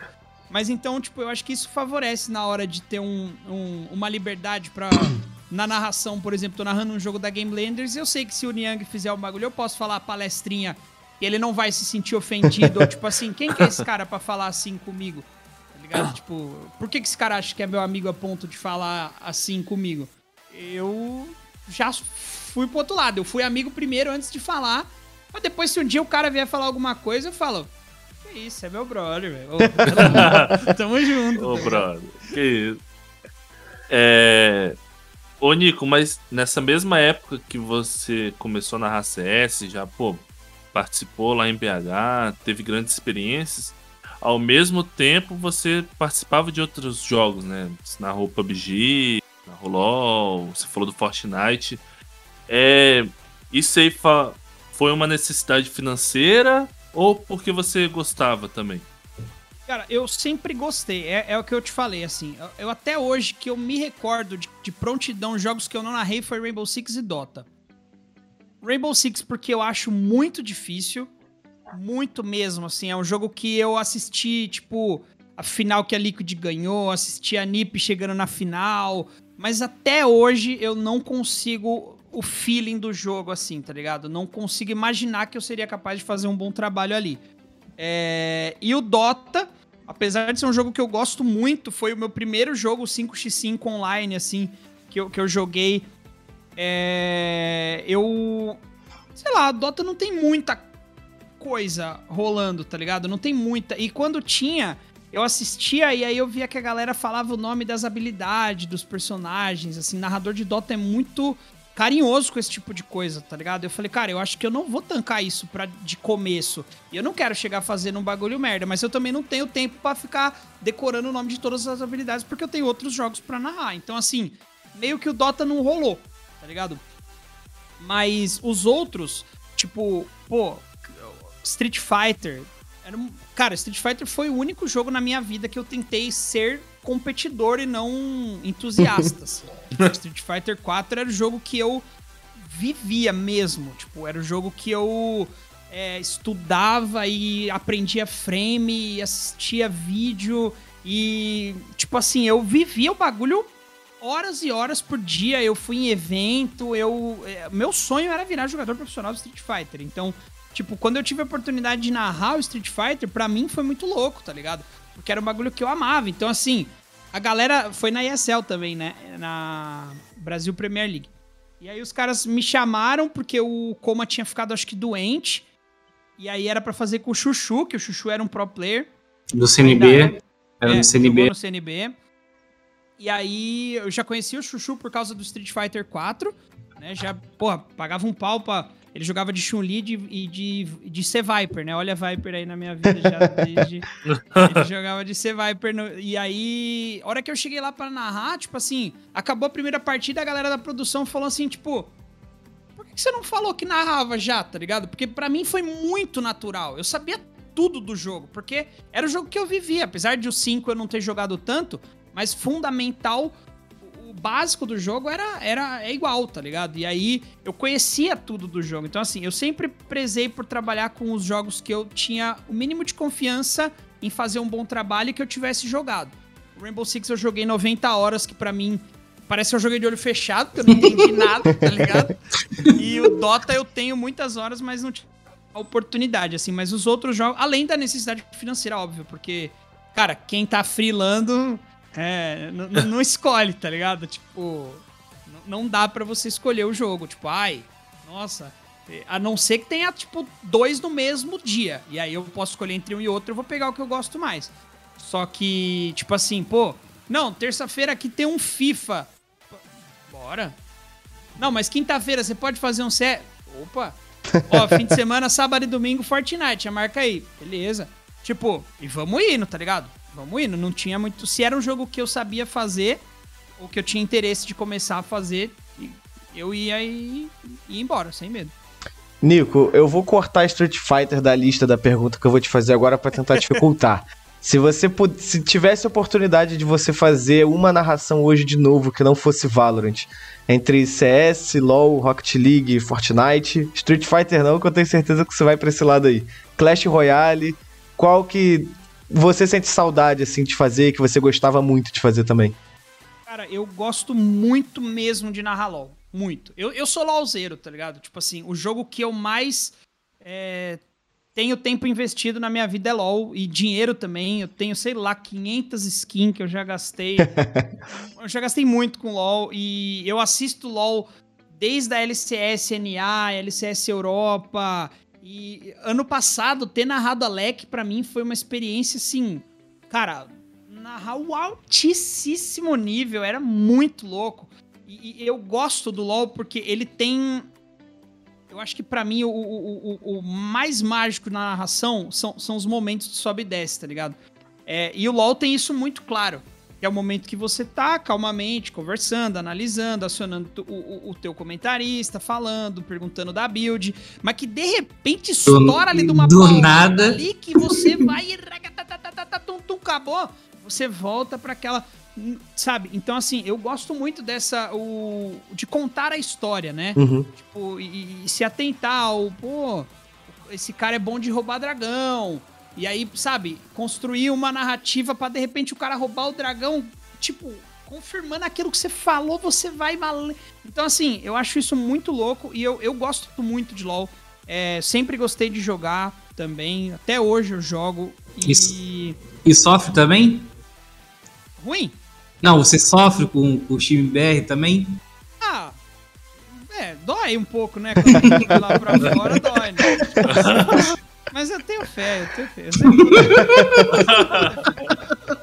Mas eu acho que LoL é um bagulho que eu, eu gosto muito. E, cara, o, o, FIFA, por ser futebol, tá ligado? Porque eu gostaria de narrar futebol também. Então, assim, o FIFA, por ser futebol, é um bagulho que, pô, surgir, se, se, se tivesse a possibilidade de uma maneira de fazer, é um jogo que eu faria porque eu gosto de narrar futebol e o FIFA para mim não é um jogo, é, é, futebol. Então, da mesma forma que às vezes eu vou lá e narro um jogo do Corinthians ou uma semifinal da Champions, eu, eu narraria a FIFA de novo por ser futebol e ele me traz todas as memórias e as lembranças e o estilo e, e esse tipo de coisa assim. Mas eu acho que de jogo para escolher mesmo seria o LoL, porque principalmente pela experiência que eu tive na LEC ano passado, que eu achei que foi, cara, um bagulho muito da hora, assim. Foi um bagulho que fez. mudou muita coisa para mim, tá ligado? Uhum. É, você comentou aí sobre narrar futebol. É, você nunca pensou seriamente, pô, vou tentar fazer isso, vou tentar contatos, igual você falou que já jogou verde aí para conhecer gente, para entrar na Excel, entendeu? Você já pensou, real, sério mesmo, de poder ir? Fazer Cara, alguma narração de rádio, CBN, que você falou que você curte, uma rádio menor? Uma rádio online do Corinthians. É, isso para mim seria um cenário ideal, assim, tipo, uma rádio Corinthians, um bagulho profissional, mas ainda clubista. Porque, tipo assim, eu não consigo me imaginar saindo dos games, tá ligado? Eu não consigo me imaginar não narrando Valorant, por exemplo, que, cara, é um bagulho. Eu tô apaixonado pelo jogo, eu jogo todo dia, eu amo narrar, eu, eu curto assistir. Tipo assim, na época de Masters, acabava o do Brasil, eu assistia o do Japão, aí eu acordava vendo da Europa, via um pouco do NA antes de comer. Então, assim, eu curto o jogo, eu acho o estilo do jogo muito da hora. E eu não, eu não consigo imaginar, tipo, sair de um lugar que hoje, querendo ou não, eu tô muito bem, tá ligado? Tipo assim, eu, eu, eu, tô, eu tô sendo reconhecido, eu tô. É, eu me sinto fazendo um bom trabalho para chegar de repente, sei lá, entrar na, no esporte interativo e ser o 17 narrador, tá ligado? Tipo, para construir tudo isso de novo, ter que fazer toda essa caminhada de novo. Tipo, se eu não tivesse onde eu tô hoje, talvez eu já teria tentado, assim. Mas como eu sou corintiano e, cara, eu, eu, eu queria muito. Putz, alguma coisa relacionada ao Corinthians fazer, tá ligado? Que fosse isso de, tipo, pô, um jogo na, na página do YouTube do Corinthians, de repente. Um bagulho tipo de. Alô, Timão, hein? É. é. Então, é, sobre isso, Nico. Você não. O que você acha? Tipo assim, eu acredito que ele seja seu fã, né? Mas fazer uma transmissão lá com na rádio Crack Neto. Crack Neto. Eu já tentei, velho. Já mandei e-mail. juro, já tentei, já mandei e-mail. Já... Nossa, deve ser super divertido. O, o, os. O, ele, todos os tweets do Corinthians, a Rádio Crack Neto responde quando tá ao vivo, né? Então o, o, o Corinthians twitta. Vai começar o jogo, fiel. Aí a Rádio Crack Neto responde: Estamos ao vivo. Aí eu respondo a Rádio Crack Neto. Tô aqui, hein? Se precisa. eu tô tentando, tá ligado? Eu já mandei várias vezes assim. Mas eu acho que é um bagulho que, sei lá, o cara não vai olhar e falar assim: ah, tem esse mano aqui da internet que, que é narrar, vou, pôr, vou trazer ele. Ter, sei lá, acho que precisaria ter alguém que. Essa indicação, alguém que fala, pô, o cara faz bem feito mesmo, ele é corintiano, é um bagulho só, tipo, um primeiro tempo, só pra ver, só pra ter a. Sei lá, eu, eu, faria, tá ligado? Se, se pudesse, né? Até também preciso ver contratualmente, tipo, se, se eu tenho a, a possibilidade de fazer isso e tal. Mas é um bagulho que, que eu sempre tive. Esse bagulho da, da Rádio Corinthians, assim, cara, eu já. Isso eu tenho há muito tempo na cabeça, porque é um negócio que. Eu quero fazer alguma coisa pelo Corinthians, com o Corinthians, tá ligado? Porque é, pô, é, é, é, um, é um amor de vida, né? Acho que é o meu amor mais antigo. Manda um zap pro Não, Gal, pede uma mãe, ajuda, né? Tirando mãe e pai. É, dá pra dar um salve pro Gal. Né? Todo cheio dos contatos. Ô, Nico, e recentemente, se eu não me engano, não sei se foi no fim do ano passado, você fez um crossover aí com o Everaldo Marques, né? Que virou matéria pro Sport TV e tudo mais. Como é que foi a sensação, cara, de você estar tá com um dos maiores narradores aí da, da história da televisão que a gente tem? Cara, esse dia foi, tipo... A hora que o Rock falou, eu achei que ele tava brincando comigo. Eu achei que ele tava zoando, assim, porque... Hoje, eu, eu acho que o meu narrador favorito é o Everaldo Marques, assim, na, na, na TV. E Tipo, eu, eu admiro ele por, muito pela, pela fase de NFL, NBA e ter assistido o jogo do Corinthians ali, que ele narrou também. É, o, o gol do Everaldo que ele narrou, né? Então, tipo assim, o, o cara é um cara que eu realmente pago muito pau. Então, assim, quando rolou a possibilidade, é, eu falei, cara, que bagulho absurdo, vamos fazer. E aí a gente entrou no Skype ali pra fazer. Aí ele entrou, tipo, muito educado, bom dia. Tipo assim, tá ligado? Às vezes você fica meio com medo do cara ser muito foda e aí ele, tipo, chegar, faz o bagulho e precisa sair porque ele tem um compromisso, porque ele não quer, tá ligado? Mas não, puta de um cara foda, e aí trocou ideia, daí ele narrou um, um lance da final da Game Landers, né, na Copa Hakim, e eu narrei o gol do Everaldo que ele tinha narrado, e aí, então assim, eu pude explicar para ele o que que tava rolando na tela, falar das habilidades. Cara, foi literal, o cara é literalmente tão bom a ponto de ele ouviu uma vez ele já sabia o que, que era o Manto Sombrio, quem que era o Niang, que ele era o Palestrinha. Então, assim, ele, ele, ele também é um cara que, mano, completamente versátil e nascido para isso, tá ligado? E aí ele foi, fez, achou muito louco, e aí eu, com toda a minha carinha ali, falei, caramba, agora eu preciso narrar o gol que o cara já narrou, com ele ouvindo, tá ligado? Impressão. Mas foi uma sensação... Não, aí foi uma sensação animal, e ainda depois do prêmio, tipo, ele, ele que apresentou o prêmio, ele falou: ah, essa categoria é meu xodó, porque. E aí, de narrador para narrador, aí ele me chamou. E aí ele ainda foi lá e me deu um soquinho na minha mão, tá ligado? Aí eu falei, tipo, eu falei, cara, vamos. Almoça lá em casa aí. o, o Nico, né? É, não é a primeira vez né, que a gente toca no Everaldo, né? Lá no início você falou dele ser um narrador que versátil, né, de ter narrado várias outras, muitas modalidades, né? Mas você também não foge muito disso, né, Nico? É, eu acho que a gente pode, nos 10 dedos da, das mãos, né? A gente pode contar o que você não narrou, tirando essas modalidades mais recentes, assim, cara. É, você, é, depois, assim, um dia, lá no, daqui uns 30, 40 anos, você pode pensar, porra, cara, é, no esporte eletrônico também fui um Everaldo Marques, né? Narrei coisa pra caralho, assim, cara. Você já parou pra pensar nisso? Na, na, na, na sua versatilidade, assim? Batendo esse papo com ele, eu meio que caí na real, assim. E eu acho que isso foi uma coisa que me colocou é, em relevância, sabe? O fato de que, tipo assim, o cara fala, pô, esse cara não é o cara que narra Fortnite? Mas não é o cara que narra CS? Tipo, é, é, é, o pai do Chris, tá ligado? Eu tava lá. eu, eu, estive lá, tá ligado? Tipo assim, se, muito provavelmente você assistiu alguma coisa que eu narrei, tá ligado? E eu acho isso muito louco. Tipo assim, é, é, é o que eu falei. O meu, o meu grande segredo é jogar tudo e ser ruim em tudo. Tá ligado? Porque se eu fosse bom em alguma coisa, eu teria me dedicado àquilo. Entendeu? Tipo assim, igual, pô, o Skit, que é um cara genial no LoL, assim, um cara mágico, sabe tudo. Tipo, não tem por que ele ter dedicado um tempo para dividir com o Fortnite. Porque, cara, ele é muito bom. Ele conhece tudo, todos os itens, todas as possibilidades e tal. Então, assim, eu não tenho muito isso. Tipo assim, o meu negócio é passar emoção. Então eu preciso saber o básico pro intermediário ali do jogo. E sendo ruim, eu consigo, tá ligado? Saber o básico pro intermediário de todos os jogos. Então, assim, eu tenho essa essa sensação e eu, eu, eu me coloco num lugar assim onde não tem muitos narradores que, que conseguem falar a mesma coisa, tá ligado? Falar, pô, não, mas e Mortal Kombat? Ah, eu já narrei Mortal Kombat, tá ligado? Street Fighter, eu já narrei. Mas já narrou, ah, já narrei. E Fortnite? Também. Mas e Rocket League? Também. Tá, então, tipo assim, eu, eu, eu, eu não é, pô, não é me achar nem nada, até porque eu acho que, tipo assim, eu fazia o meu trabalho, tá ligado? Eu, eu procurava me informar e se surgir a oportunidade, eu, eu não ia negar. Então, é, eu, eu, e eu gosto de acreditar que eu sempre fiz bem feito em todos os jogos que eu passei. Assim, não teve nenhum jogo que eu deixei, tipo, a desejar para mim de falar, tipo, pô, você podia ter estudado um pouco mais, você podia ter se esforçado para fazer um trabalho melhor, tá ligado? E eu acho que. Então, cara, sei lá, é, é legal de ver essa, essa versatilidade, assim, porque eu acho que isso foi o que me colocou aqui hoje tá ligado? O fato de eu narrar qualquer coisa me encorajou a fazer um vídeo narrando o BBB, a narrando o Vingadores. tá tipo, Excelente. É uma coisa que a galera...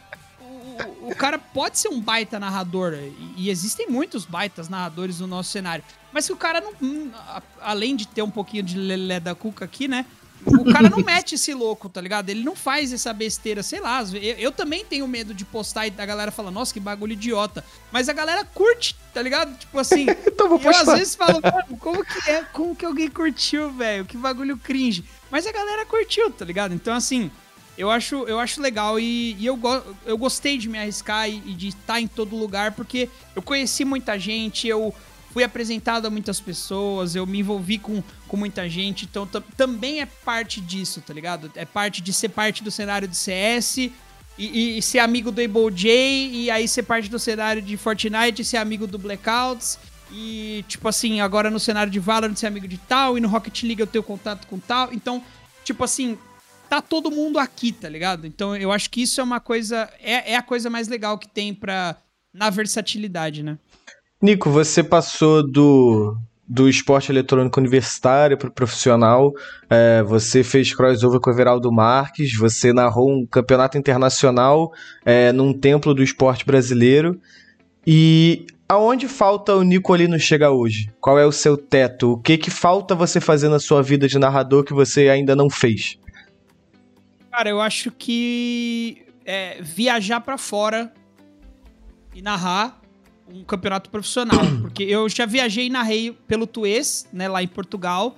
Mas assim, narrar um, um, Valorant Champions, por exemplo, seja lá onde ele for acontecer, é. Tipo, essa, essa experiência é o que eu quero ter ainda. E. Igual eu falei, a ESL AMBH, por mais hum, perfeita, magnânima, incrível que ela tenha sido, ela foi aqui tá ligado? Porque se ela fosse o New York, eu não teria ido. ela foi a BH, então a gente foi. É, então, assim, a, no Valorant eu enxergo essa possibilidade um pouco mais plausível, tá ligado?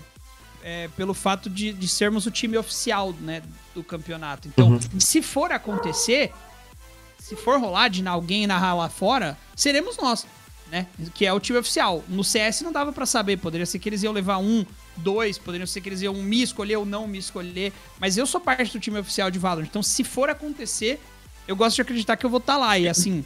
É, Berlim é logo ali, né?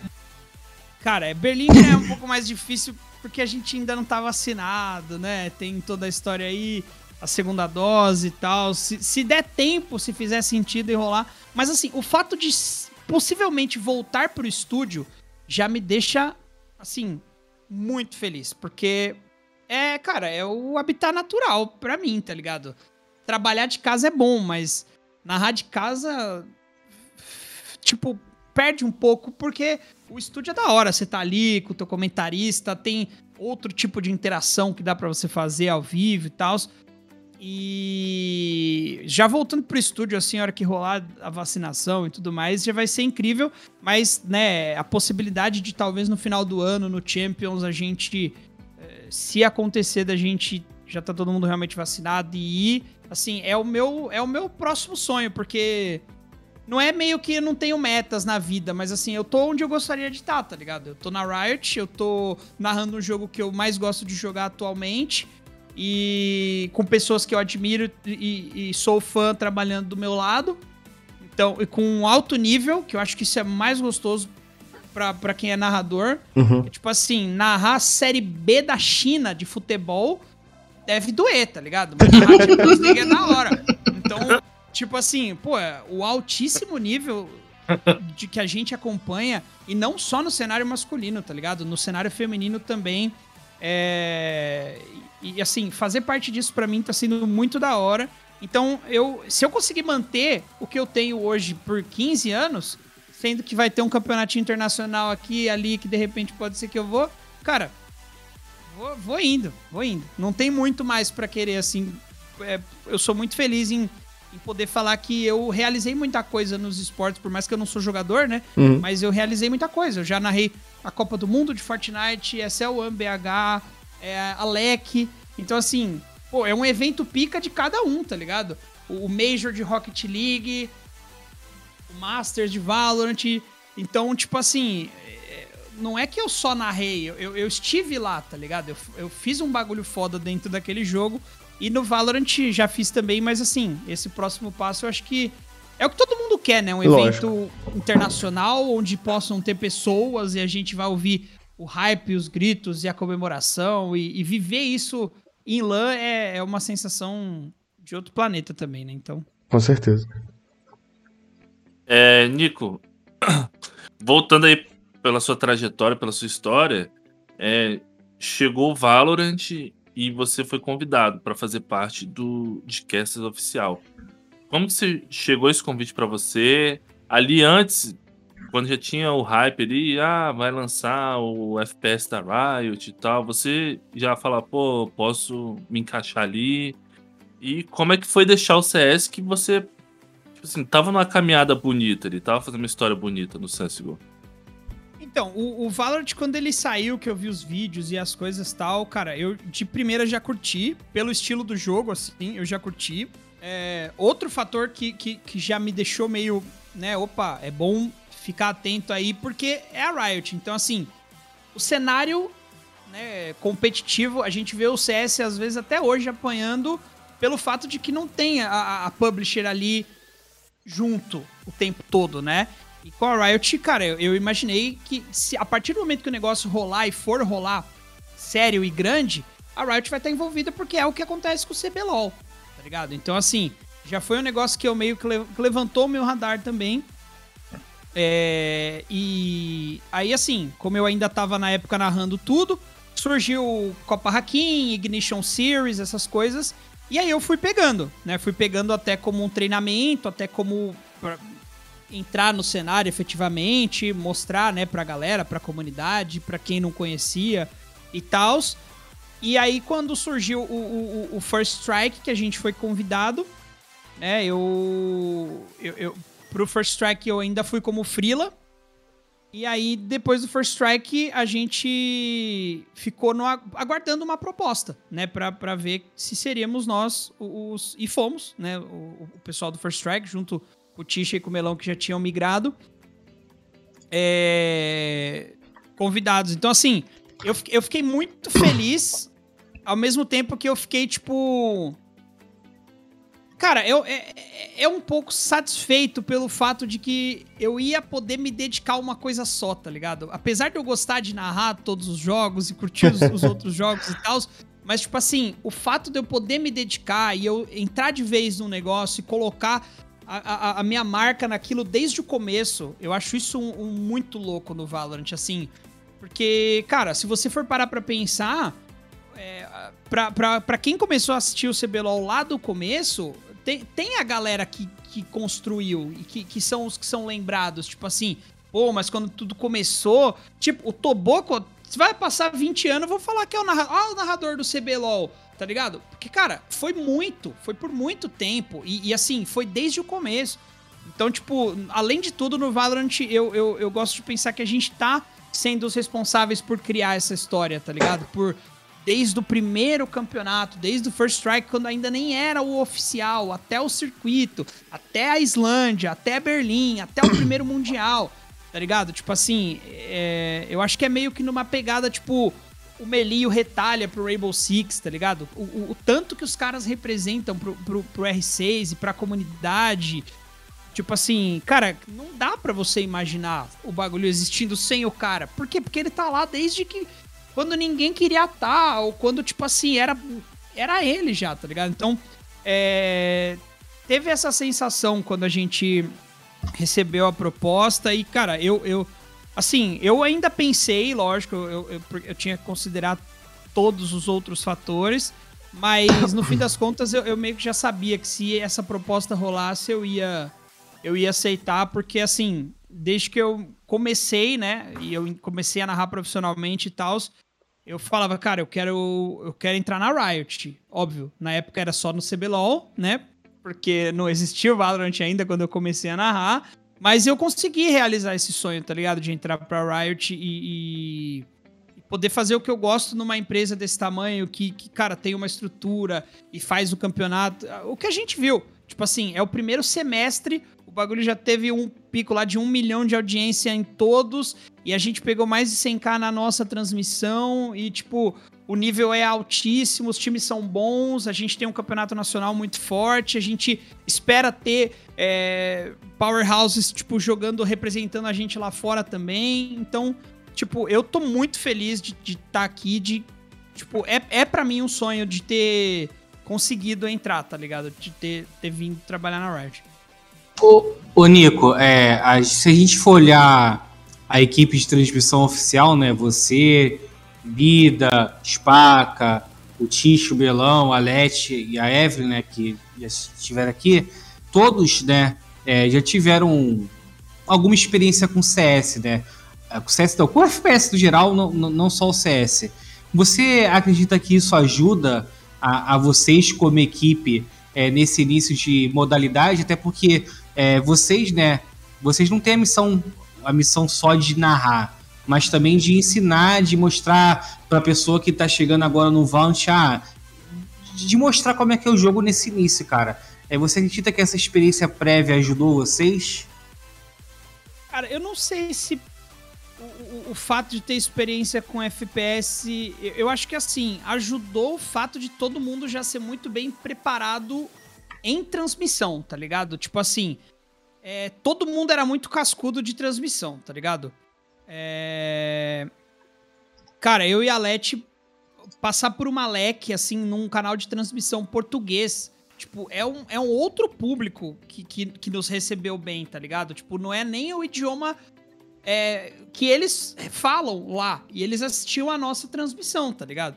Então, é, o, o Tisha e o Melão, com anos e anos de, de CBLOL, tipo, é, é, já, já tão preparados para tudo, já trabalhavam na Riot. Então, assim, é muito bom também ter eles pra gente saber onde que é a hora da dinâmica com o público, onde não é. Então, é, é, é, também funciona. O Bida, cara, meio que o, o criador, do, tá ligado? Do trabalho narrador no Brasil, assim. E, e o Spaca, eu acho que ele também já tava com essa experiência de transmissão, mas o Spaca agrega muito por ter sido jogador profissional. Sim. Tipo, é muito da hora você ver, né, o, o, o ex-jogador tipo, analisando, falando, colocando, tipo, pô, o ponto de vista de quem já tava ali, tá ligado? Porque assim, eu, o Tisha, o Bida, a Leti, o Melão, a Evelyn, a gente pode falar assim, ah, talvez essa hora aí o cara esteja sentindo isso. E o Spaca fala, pô, essa hora aí eu senti isso. É, é outro peso, tá ligado? Da parte dele falar um negócio desse, porque, cara, você viveu o bagulho, entendeu? Você sabe.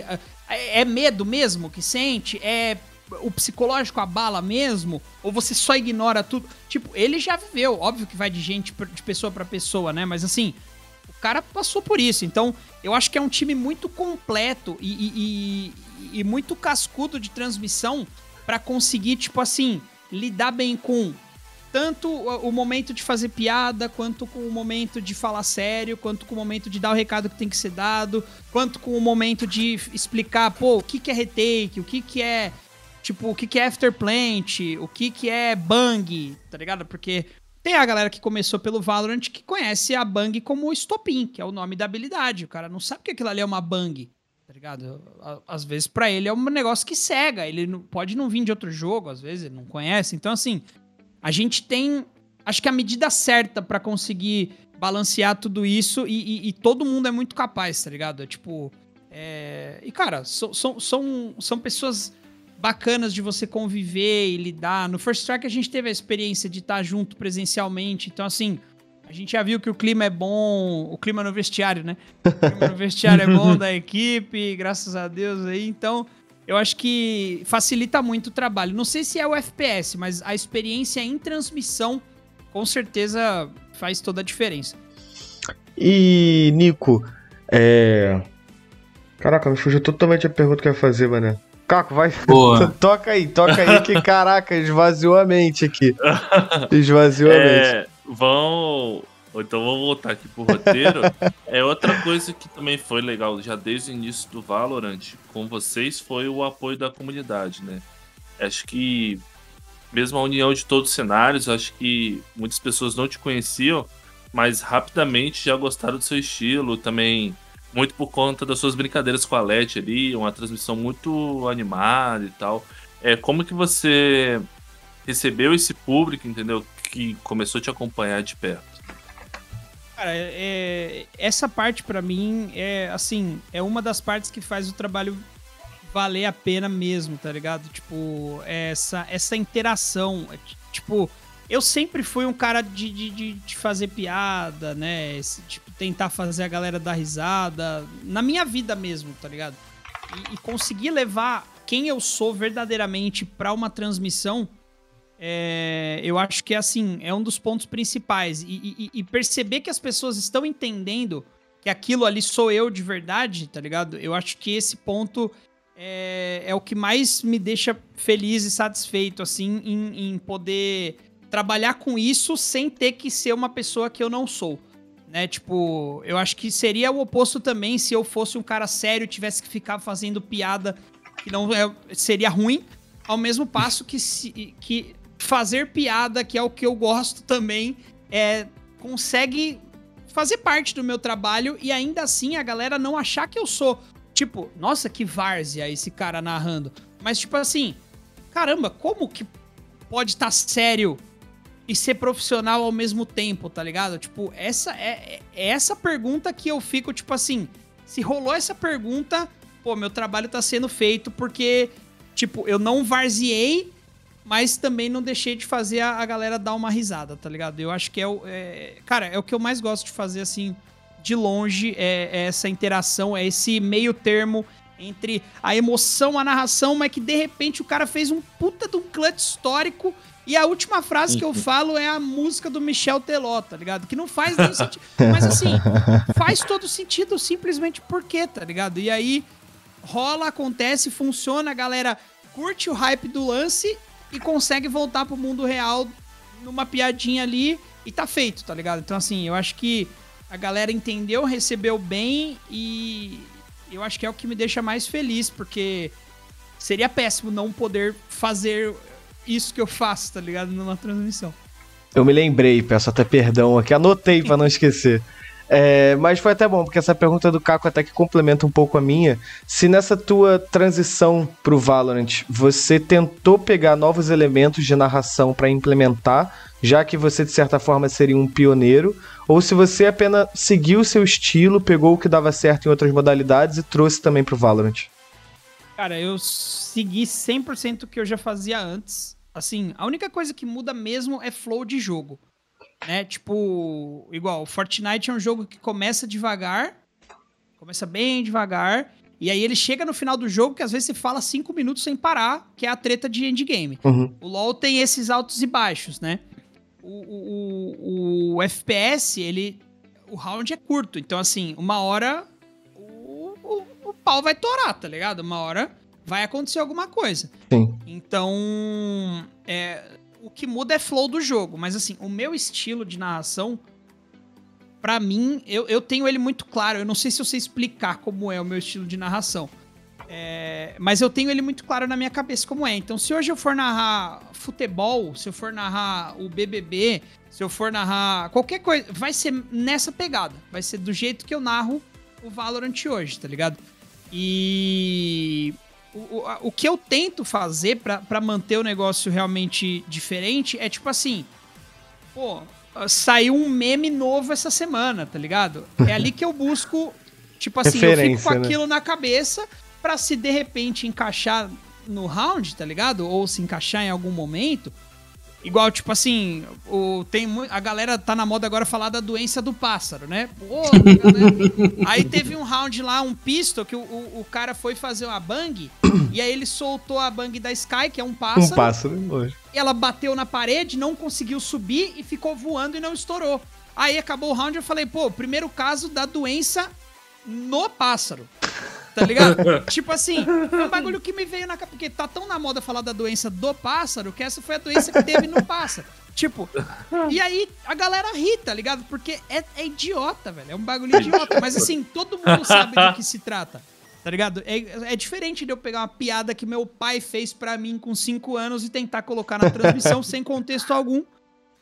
Não vai funcionar, tá ligado? Então, assim, eu sempre também tô de olho na internet, tô, óbvio, acompanhando o Twitter e as redes sociais do, do, dos jogadores, dos times, etc, para ver o que é falado e o que cabe adicionar ou não numa transmissão. Então, assim, a minha maior mudança de um pro outro é isso. Agora, estilo, estilo mesmo, o meu estilo já, tipo, tá bem definido, tá ligado? Ô, ô Nico, aproveitando esse gancho de você falar do seu jeito irreverente, né? Eu lembro que essa semana eu tava. Eu assisti um, uma entrevista do Luiz Roberto, né, narrador da, de futebol da Globo, que, que ele fala sobre bordões, né? Que futebol antigamente não se usava bordões assim, é, o pessoal tinha medo, aí o famoso ponto brigava e tal. Como é que é esse trabalho assim, se você pode falar? O de você mesmo, né? De se autossegurar, né? Nem sei, se existe essa palavra, mas de se segurar, ou até do pessoal da Riot chegar, ó, oh, Nico, dessa, dessa vez você passou um pouco do ponto. Como é que é feito esse trabalho assim, cara, pra, pra ficar naquela linha tênue, né, de... Ou até mesmo de você falar alguma coisa que para você foi uma brincadeira, mas pro jogador, é, num momento ruim, ele ficou chateado e tal. Como é que é, é isso para você, até junto com a Riot? Cara, até hoje eu, eu não tive nenhum tipo assim, ó, não fala mais esse não, tá ligado? Então, assim, eu acredito que eu tenho também bem claro na minha cabeça até onde eu posso ir, tá ligado? Né? É, porque existem coisas que a gente não fala em situação alguma da vida porque são coisas erradas e a gente vai vivendo e aprendendo que elas são coisas erradas. Existem coisas que a gente aprende é, tipo, a que a gente achava que poderia falar e, e, e, não fala mais porque a gente entende onde aquilo é, é errado. Então, assim, eu sempre tento partir para uma coisa mais leve e engraçada. Assim, eu, eu nunca vou apelar, eu nunca vou atacar alguém. É, eu, então, assim, é, é, é por isso que eu sei que eu não vou passar do limite, tá ligado? Eu não falo palavrão, eu não vou é, falar. Tipo, se o cara errou uma jogada, eu não vou bater naquilo, a não ser que seja algo realmente cômico, que foi visivelmente cômico em jogo. Mas eu não vou, eu não gosto de bater nesse tipo de jogada, porque pode ter mil coisas acontecido, né? Então, é. Então eu nunca recebi uma, tipo, ou oh, não, não, não fala mais isso não. Então, assim, eu, eu, eu acho que eu estou de acordo com o que é correto de você falar em uma transmissão. E, tipo, porque, sei lá, se eu, eu faço uma de cantar a musiquinha do Te Esperando na Janela, tá ligado? Eu sei que isso não é problema nenhum. tipo assim, e faz sentido, porque o cara ficou na janela esperando, tá ligado? Então, faz sentido, eu não, não toquei a música, então não quebrei direitos autorais, eu fiz a... e acabou, tá ligado? É... E, e, o que rola durante a semana de memes e coisas, etc. Igual a doença do pássaro. Se a gente falar isso em transmissão, o limite é acaparar aqui. Eu não vou falar, pô, passaram o pau na cara, tá ligado? Do outro time. Tipo, mas a, a, o recado tá dado e não ficou pesado, porque a, não, não passou do limite, tá ligado? Então, assim, é, eu, eu meio que tenho. Da mesma forma que eu tenho algumas sacadas que são muito rápidas para coisas que acontecem, eu também tenho sacadas que se a minha mente me coloca alguma coisa para falar, eu consigo filtrar se de repente eu percebo que aquilo não vai ficar da hora, tá ligado? Tanto que no Masters tava tendo um jogo de um time japonês lá, e aí, tipo, a hora que o cara foi desarmar, tomou um Ninja Defuse, eu coloquei Yamete Kudasai. Tipo assim, porque fazia sentido com aquela jogada, era em japonês, tá ligado? E tinha contexto. Ninguém, tipo, por que que eu fiz aquilo, tá ligado? Naquele momento foi planejado, aquele momento foi planejado. Eu esperei exatamente o momento que coubesse falar aquilo. Eu não queria colocar em qualquer situação pra, pra ficar ruim. Eu esperei o momento que o cara teria falado: para, por favor, que era, para de desarmar no ninja, tá ligado? Então, tipo assim, teve o raciocínio todo por trás. Então eu acho que a minha cabeça ela fica trabalhando a todo momento pra não, não me sabotar, tá ligado? Pra eu não falar alguma coisa que. É, porque coisas é, preconceituosas, essas coisas já não fazem parte do, do, da minha vida, do meu dia. Eu não. Não vai acontecer isso em transmissão, igual, infelizmente, nós tivemos casos, né? Rolando aí em narração. Mas eu acho que isso já não é parte de mim, então eu nem me preocupo de escapar alguma coisa desse sentido, porque Pra mim não, não, não, condiz. Mas assim, do resto de fazer uma. A, a piadinha tem que encaixar, tá ligado? Ela tem que estar tá muito clara na minha. Tanto que às vezes eu falo, puta, poderia ter rolado aqui. E aí eu espero acontecer um momento parecido de novo para colocar, tá ligado? Porque às vezes eu perdi o timing. E aí eu não vou fazer quando eu perco o timing. Porque senão eu perco a, a credibilidade de um bom piadista. é, já moral, Agora errou. É, Nico, já que você puxou o tema do Masters, vamos falar um pouco sobre o competitivo do Valorant. Claro que não foi o resultado esperado pra gente, Mas o que você achou do desempenho dos times brasileiros lá, lá na Islândia? Cara, eu. Assim, é, a gente sabia que ia ser difícil, né? A gente sabia que ia ser complicado. Eu, eu verdadeiramente tinha esperanças de título. verdadeiramente acreditava que teria título, mas ainda assim também não era um bagulho tipo, se não ganhar, crise no Brasil, tá ligado? Não, não, não Diretoria Jim Carrey, é, né? Diretoria Jim Carrey, tipo assim, porque a gente sabia que, além de tudo, era a primeira vez, internacionalmente falando, é, o, o a, a, a, falta de experiência ou a falta de muito tempo sem jogar o Malan, tá ligado? Porque, tipo assim, a VKS não foi no First Strike, né? O, esses jogadores não jogaram First Strike, nem a Sharks. Então, tipo assim, a galera que teve. A última LAN que teve, essa galera não participou. Tá ligado? Então, assim, é a gente fica triste porque a gente queria ter visto mais, a gente queria ter. E, e eu realmente senti um, uma vibe Copa do Mundo, tá ligado? Que a galera pintou a rua.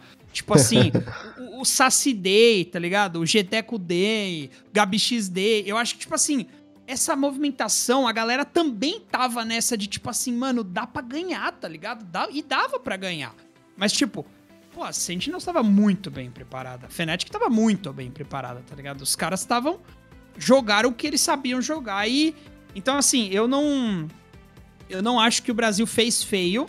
Tipo, eu acho que a Sharks poderia ter ido muito melhor do que foi. Esse é o ponto. Tipo assim. Dava para ter ido melhor, porque a gente sabe que os caras são melhores do que a, colocação que eles foram eliminados, tá ligado? Mas em nenhum. De forma alguma eu acho que foi feio. Assim, eu acho que é, é experiência e é tipo. Evolução. Porque, cara, daqui a pouquinho já tem outro, tá ligado? Não dá pra ficar. Uh, puxa vida. Tipo, mano, Setembrão tá aí. Vai ter mais dois times. E se a galera não se adaptar. Podem ser os mesmos times, então a gente já vê mudanças, a gente já vê novas lines chegando. Eu acho que, tipo, é, é o que eu falo, velho. Tipo, é mês 6, é o primeiro semestre competitivo oficial do jogo, tá ligado? Não dá pra gente cobrar um bagulho, tipo assim, pô, não dói igual dói no LoL. Porque são anos e anos que não chega lá, tá ligado? E aí dói mais. Agora, tipo, se a gente tiver 10 anos de Valorant, nunca conseguir pegar um, um top 3, um campeão, aí sim a gente começa a sentir a, tipo, puxa vida, mas o que, que tá Aí é diretoria de Carry. Aí, mas nesse momento ainda, cara, eu acho que, tipo assim, é, é, é, não é o primeiro ano ainda, é o primeiro semestre competitivo, então é, a, a, Vikings foi muito bem para ser um primeiro semestre e ainda a gente sabia que poderia ter sido melhor, tá ligado? Esse eu acho que é o ponto. E, ô, ô Nico, é, uma das, uma da, no, dos medos, né, é, particularmente o meu, né, que eu sou um cara que vim do LoL, né, eu sofro desde aquela derrota da PEN lá para Game Gear que ia levar para o Mundial, é, o medo era o, pós, né, de a, de a gente ver que a gente está um pouco atrás, mas chega aqui mais do mesmo.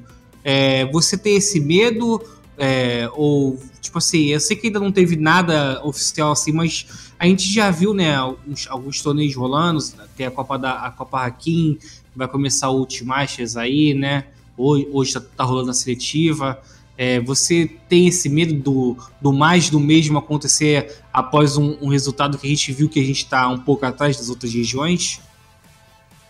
Ainda não, Pumba. Sinceramente, ainda não. Assim, tipo. Por mais que, pô, a Sentinels foi lá e, e, amassou, não perdeu um mapa. Os caras realmente são o melhor time do mundo hoje.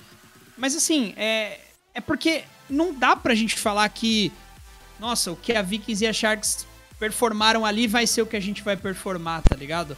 Eu acho que, assim, o cenário precisa evoluir. Eu acho que tem coisas que a gente precisa entender relacionadas ao meta, a estilo de jogo. Porque assim, cara, criar um meta é complicado, tá ligado? Você criar um meta, você. Tipo, e a gente tinha muito claro, não, o Brasil é meta dois duelistas. Tá ligado? O Brasil é meta dois duelistas. Aí, por exemplo, então. O, só que os caras treinam, os caras. Sabe? Aí a gente fica nessa de ter. Tipo, porque a hora que perde, você fica questionando, né? Então, a Sharks perdeu a primeira série lá, a gente fala, pô, mas o Gabi X de nenhuma de Jet.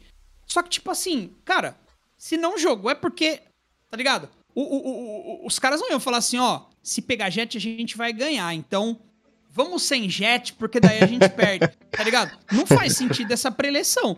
Então, assim, é o que tava treinado. Mas eu acho que precisa rolar o desenvolvimento, entender, pô, não funcionou isso, tá ligado? E eu acho que não tem isso nem muito claro ainda. Tipo assim, o, o monoagente, ele é bom ou ele é ruim pra um time? Não sei, velho. Eu sinceramente não sei.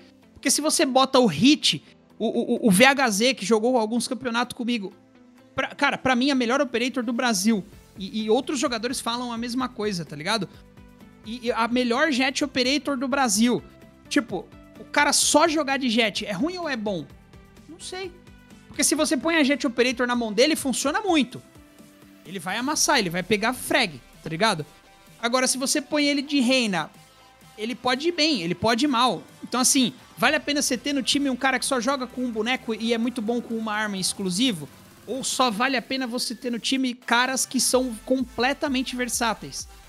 Eu acho que isso não tá muito claro ainda. Então, assim, é um bagulho que vai levar. E aí, de repente, a hora que o bagulho estabiliza, vem um nerf, um buff, e aí a Viper entra em jogo, tá ligado? O Yoru pode aparecer, ou de repente, tipo assim, a Operator custar 9 mil, e aí ninguém nunca mais puxa. E aí você vai fazer o quê? Aposentou um cara? Tipo assim, o cara não pode mais jogar? Tal, a gente ficou inútil, esse cara, é, você tira, tá ligado? Tipo assim, a, a Viper tá boa hoje, aí o cara que é main Viper entra num time. Aí amanhã a Viper toma um nerfaço aí, fica uma merda. Aí os caras falam, pô, obrigado aí pela tua participação, você tá fora do time. tipo, como que as coisas vão funcionar, tá ligado? Eu acho que é muito. É pouquíssimo tempo. É pouquíssima informação.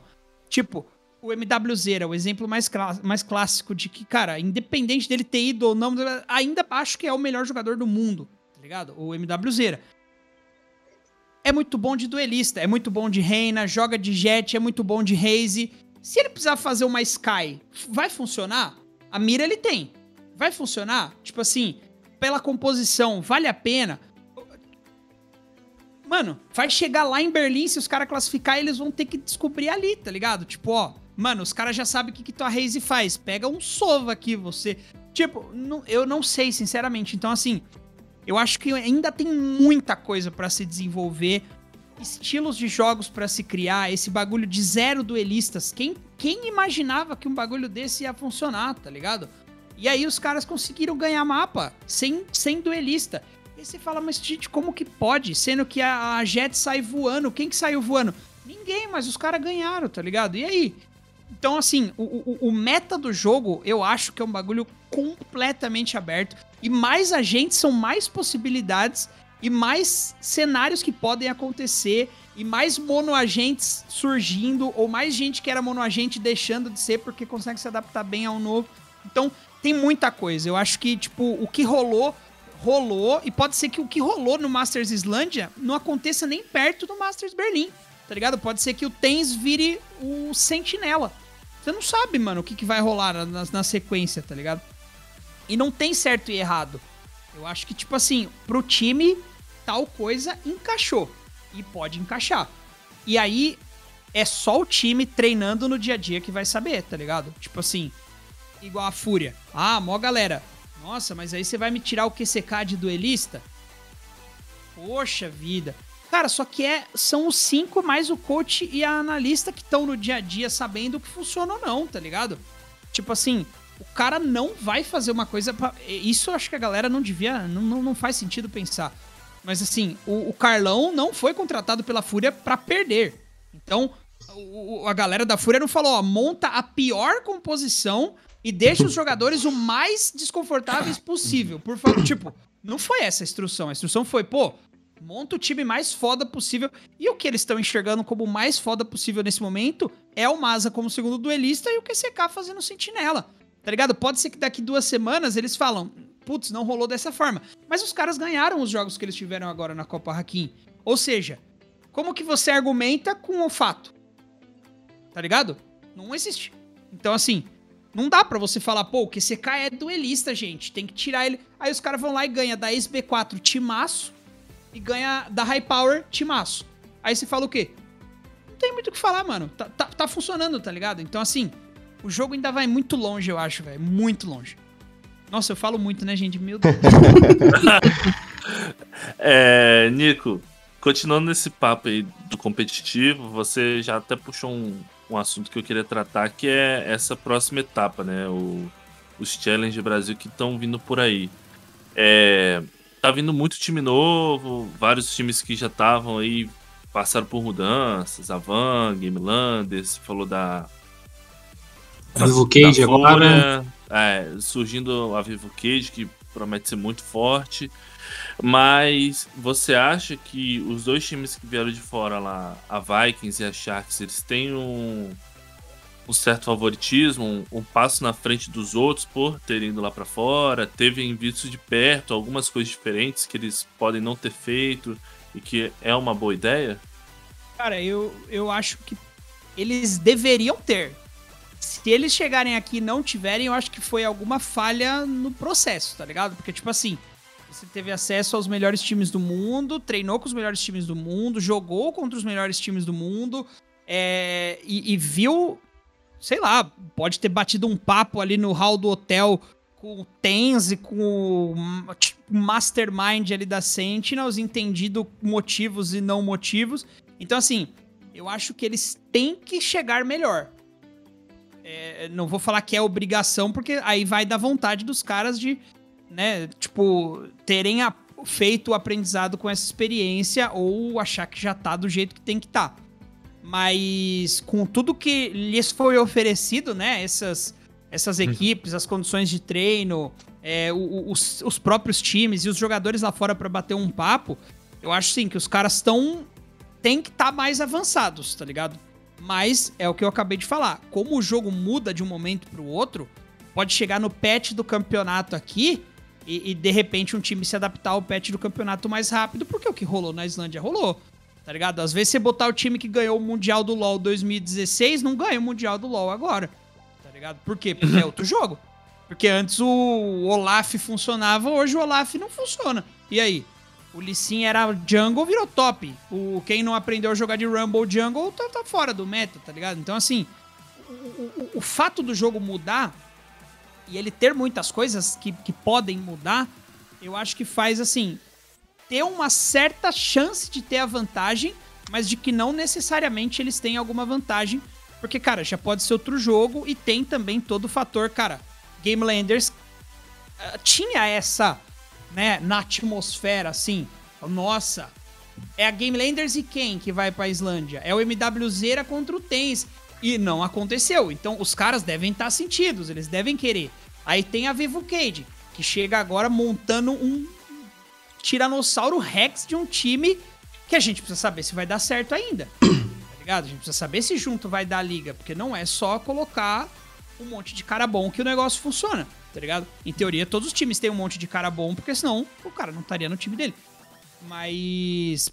Só que os caras vão chegar cheio de vontade para jogar. Tem a Fúria, que tava ganhando de 8 a 0 no último mapa pra ir pra Islândia e tomou um comeback. Os caras queriam estar tá lá, tá ligado? Então, assim, e tem os times que nem apareceram e vão começar a surgir.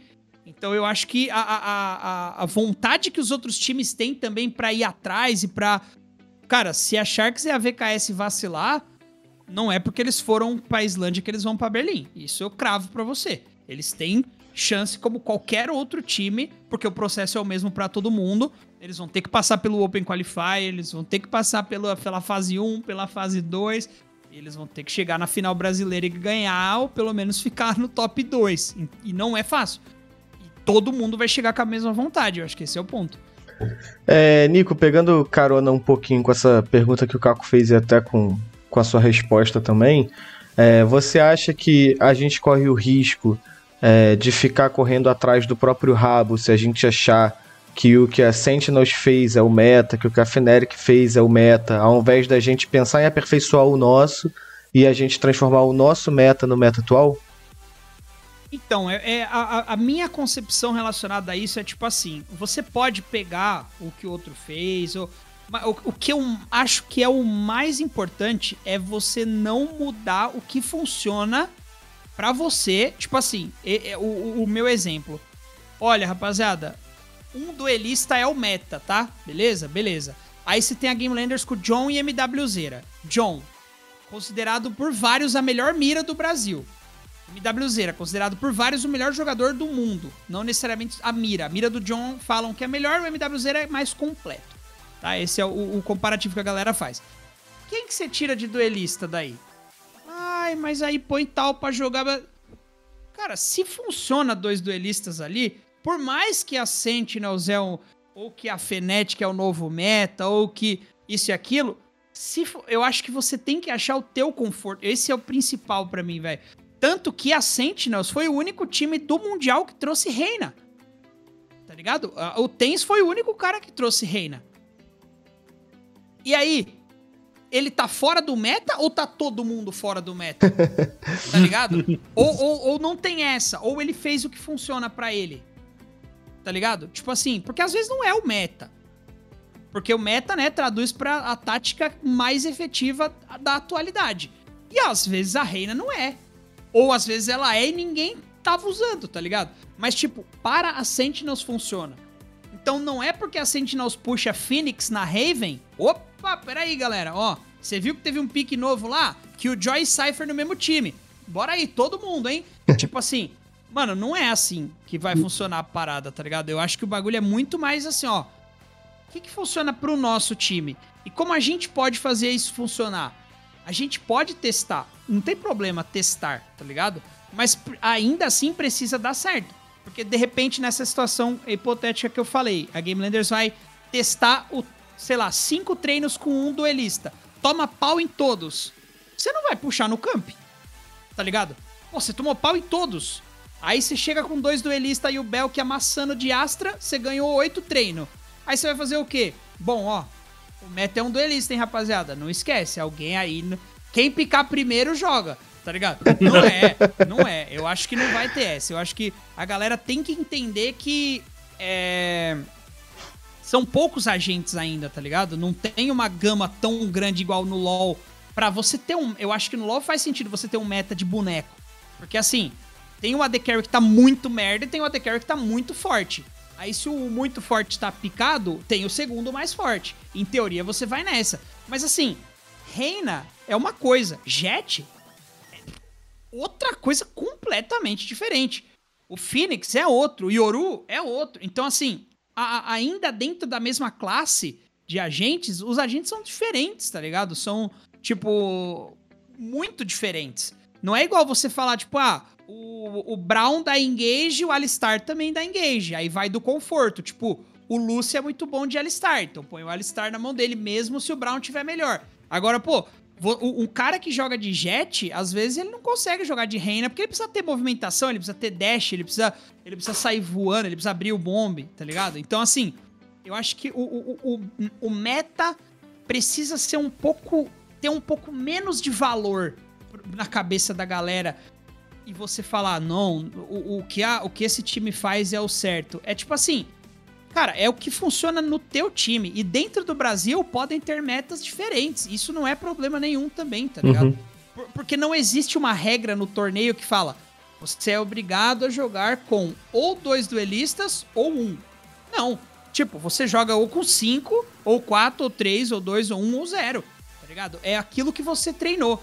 É muito mais parar de ficar pensando o que, que outro time faz e dá certo e fazer bons treinos pro seu time, tá ligado? Eu acho que isso que a galera às vezes deixa um pouquinho de enxergar. Ô, ô Nico, é, você falou um pouco de versatilidade, né? De jogadores que jogam com mais de, de um agente com classe, né? E também falou de um pouco de rigidez, né? Dos, mono, dos monoagentes, cara. É, você acredita que o futuro do, do Valorant pode ser na versatilidade. Até, por exemplo, você falou aí é, no LoL, né? Que a gente vê suporte jogando de tudo, mas é claro que tem um boneco que ele é bom. Você acredita que o futuro do Valorant pode ser isso? Quando, quando tiver mais agentes, é claro, né? Com certeza. Eu, eu assim, eu já tenho amigos de, e, e, e times que estão se formando e vão aparecer que os caras já estão com uma mentalidade de. O, o, o, o, o, meta deles, né? Do time deles, é cada um tem um agente por mapa. Tá ligado? Isso para mim faz muito sentido. Porque às vezes eu sou muito bom de Viper na Bind e eu sei todos os pixels dela de olho fechado. Mas às vezes na Ascent eu não sei. Só que a minha Killjoy na Ascent funciona muito bem. E na Icebox a minha Sage é muito boa. Então, tipo assim, se você conseguir achar esse estilo de jogo, cara, primeiro, você fica muito versátil, você consegue fazer. E você aprende muito do jogo jogando dessa forma, tá ligado? Jogando com agentes diferentes. Porque no fim, no fim, no fim das contas, o bagulho é. A mira é o que mais conta, tá ligado? Tipo assim, você precisa saber mirar pra tirar, precisa saber mirar pra ultar de jet e precisa saber mirar pra ultar de raise. que é o jeito que você vai pegar kill. Então, assim, por mais que você fale, nossa, esse cara, mano, sabe todos os fios do Cypher. Você tomou um tapa entrando no pixel, tomou um HS, acabou todos os fios que ele fez e a câmera e tudo, tá ligado? Então, assim, eu acho que você ter a versatilidade e você saber fazer um pouquinho de tudo, né? Óbvio, você pode ser muito bom com uma coisa só e se dedicar muito para uma coisa só, porque também vai acabar funcionando. Mas, assim, vão chegar momentos do jogo que eu acho que vai ser difícil ser monoagente, tá ligado? Igual, o cara que é muito bom hoje de Sova, ele tá num lugar muito tranquilo. Porque o Sova tem uma função e, cara, assim. Ah, Quase Sky todos os mapas. Drona. Desculpa. Sky também drona, mas aquele lobinho ali. Tá ligado? Agora, uma, uma, uma flecha reveladora que volta constantemente durante o round. Um drone que você marca o cara para você ultar nele depois. Tá ligado? É um, é um, um monoagente muito tranquilo você ser monossova hoje. Você tem lugar praticamente em todos os times e você só não joga split, tá ligado? Com esse boneco. Porque ninguém joga split de sova. Agora, tipo assim, não por isso vai sair um agente daqui pra frente, um iniciador, que pode ser tão da hora ou tão importante quanto. Ou um agente que de repente vai fazer o Sova ficar inútil, que countera o Sova tá ligado? Um agente que é uma, um holograma, é falso, ele vai pegar uma informação mentirosa pro time dele e vai estragar toda a jogada. Tipo, puta, não tem ninguém aqui, porque o cara ficou culto pro drone. Alguma coisa nesse sentido, tá ligado? Então, assim, vai chegar um momento que eu acho que o, o, o cara que só joga com um boneco vai ser o, o streamer, o, o ranked player. Mas no competitivo, time, comunicação, etc., Cara, igual a Astra, por exemplo. A Astra, para mim, é um boneco que não funciona em Ranked. Tá ligado? Ela tem que ter um nível de comunicação muito grande. Não é você pedir uma bang reta igual você pede pro homem.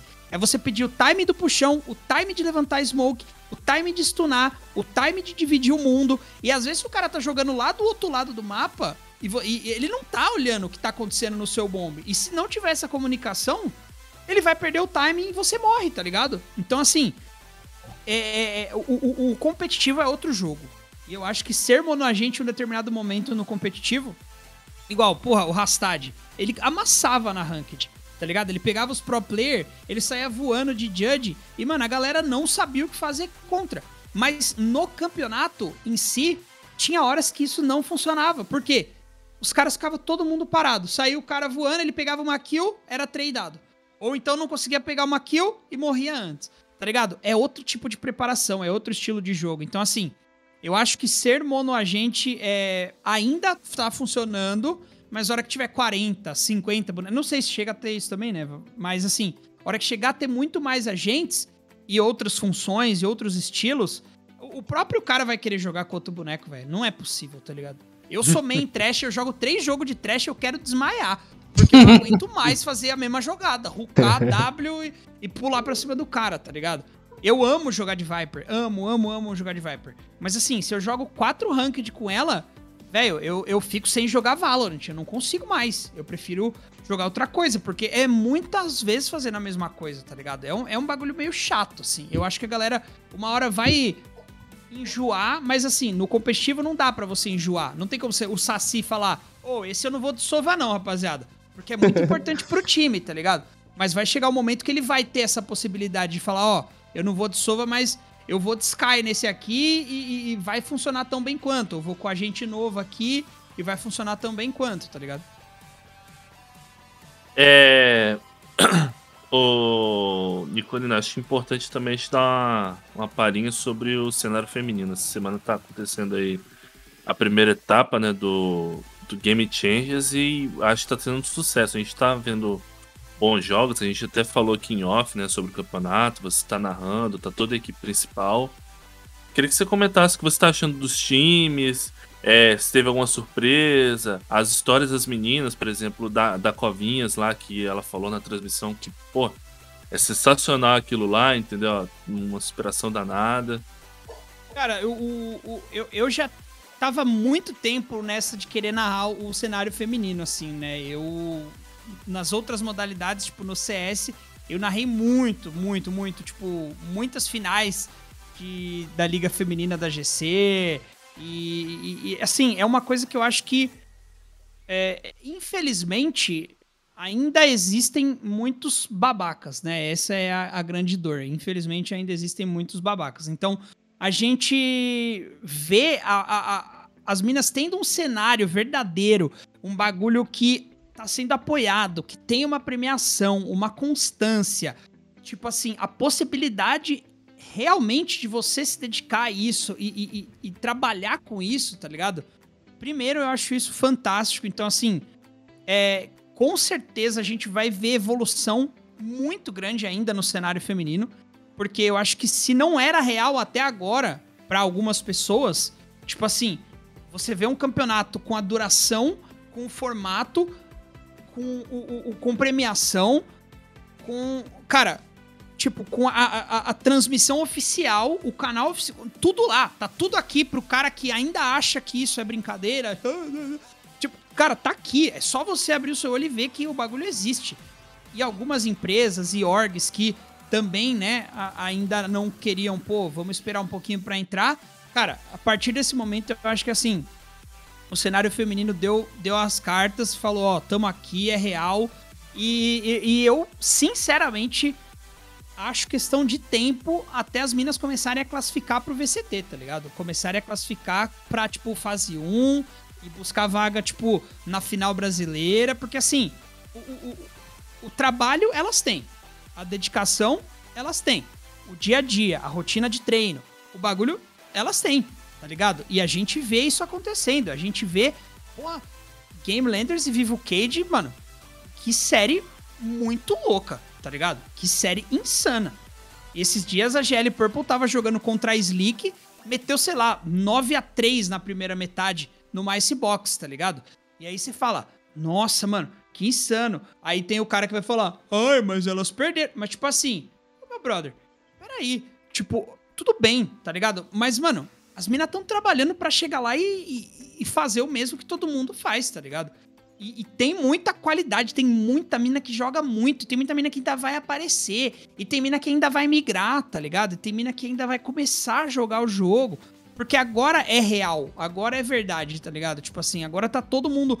Nossa, olha aí, mano. O cenário existe mesmo e, e, e dá pra. Pô, Cruzeiro, tá ligado? Entrando. Game Landers com online feminina, B4, Vivo Cage, tá ligado? Tipo, a Jaguares, Stars Horizon.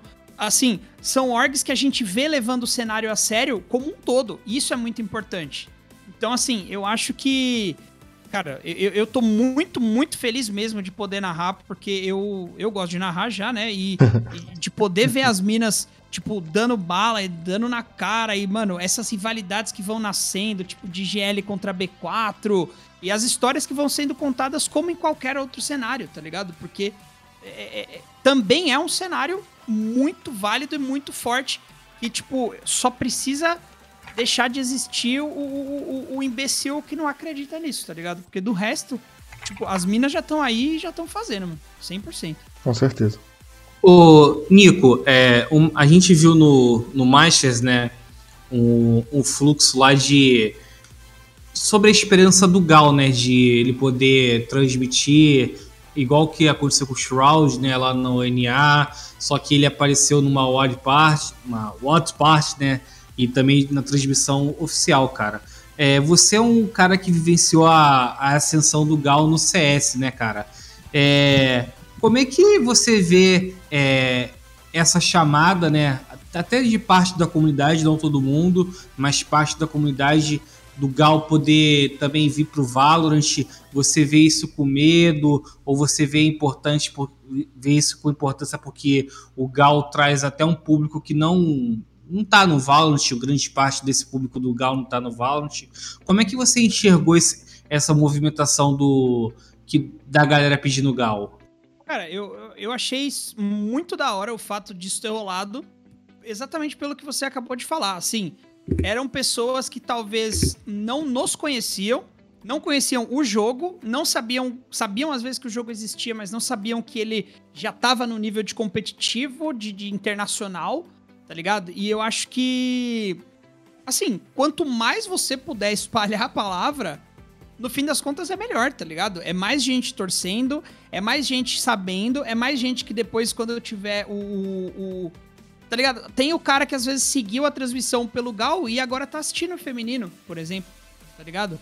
Tem aquele cara que vai, pô, entrar aí na transmissão, ou aquela mina que às vezes assistiu o Gal ali, e aí agora ela vai assistir o VCT, ela vai ver a fase 1, ela vai começar a gostar de um jogador, vai começar a acompanhar um time, tá ligado? Então, assim, eu, eu acho que quanto mais isso for mostrado é, pro cenário que tá em ascensão, que tá em desenvolvimento, cara, não tem formas disso ser ruim, tá ligado? Não tem formas disso ser ruim.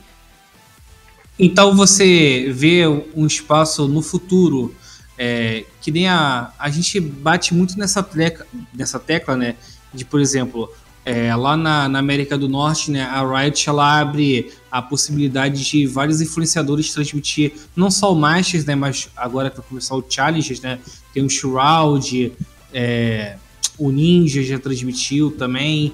E aqui, aqui no Brasil não tem só o, o Gal, né? Pode ter o Gal também, né? Como a principal, o principal nome, mas também tem o coreano, né? Que é bastante conhecido só, na, só no nicho do Valorant. É, o Michel também, que sempre pediu muito. Vários outros influenciadores assim. Você acredita que tem espaço no Valorant para isso?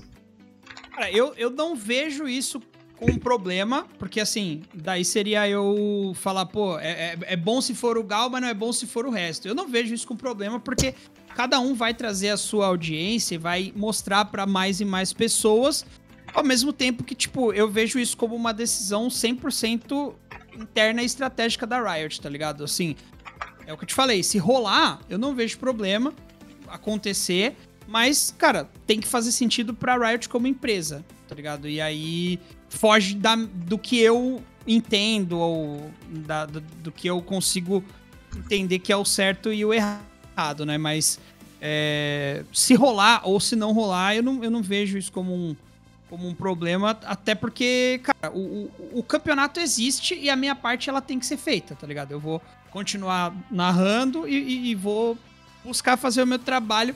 E eu continuei fazendo o meu trabalho, tá ligado? Então, assim, seja com o, o Gal retransmitindo ou assistindo, né, a nossa transmissão, ou sem, a minha narração foi exatamente a mesma, tá ligado? Então, para mim essa parte não, não pega muito, é muito mais uma coisa acho que para ser decidida é, a nível Riot mesmo e, e daí se rolar da hora, se não rolar, da hora também no fim das contas, o, o campeonato ainda vai existir, tá ligado? É, Nico, para fechar da minha parte, lá no início do programa, quando o Carbone falou. Ih! Desmaiei. Opa! tá de volta? Voltamos. Aí. É. Calma, calma, calma. Calma. Calma aí, o produtor pediu. O, o Spike explodiu sem querer. agora foi, agora foi. é. Ô, Nico, lá no início do programa, quando eu tava eu escrevi o texto para você, eu comentei que se muita gente perguntasse um narrador de esporte eletrônico, acho que diria o seu nome. Eu, tipo assim, eu tenho uma certeza sobre isso. Acho que o carisma que você tem, pelo talento que você tem, mas eu queria saber de você, tipo assim, qual foi o maior carinho que você recebeu e, tipo assim, o que você ainda não recebeu que você quer receber assim na comunidade? Pô, isso aqui vai ser a maior glória que eu posso ter. Complicado porque assim, é, o, as duas vezes, né, que eu fiz a minha campanha para entrar no top 5 do Prêmio Esportes e as duas vezes eu ter entrado para mim, cara, é, é algo assim muito, muito valioso, porque no fim das contas era um voto de comunidade, né? O, o top 5. O primeiro ano, 2019, o, o prêmio inteiro foi em voto de comunidade. É, ano passado só essa primeira etapa. E, mas nas duas vezes eu tava lá no top 5, tá ligado? Então, assim. É, e isso para mim mostra, tipo. E outros fatores também. Eu acho muito louco a galera que tira um tempo para vir falar, é, mandar uma DM, ou às vezes me marcar num tweet falando, pô, nossa, que cara bom, que da hora, que engraçado. Tipo, ou a galera, às vezes, quando eu entro na transmissão, a galera fica feliz. Assim, esse tipo de coisa, tá ligado? Isso para mim tem um valor. Eu nem consigo expressar, porque no fim das contas o nosso trabalho ele é feito baseado na avaliação das pessoas, tá ligado? Tipo assim, se ninguém gostar do, da minha narração, eu provavelmente não vou narrar, tá ligado? É, então, tipo assim, o fato de eu ver que as pessoas gostam e se divertem.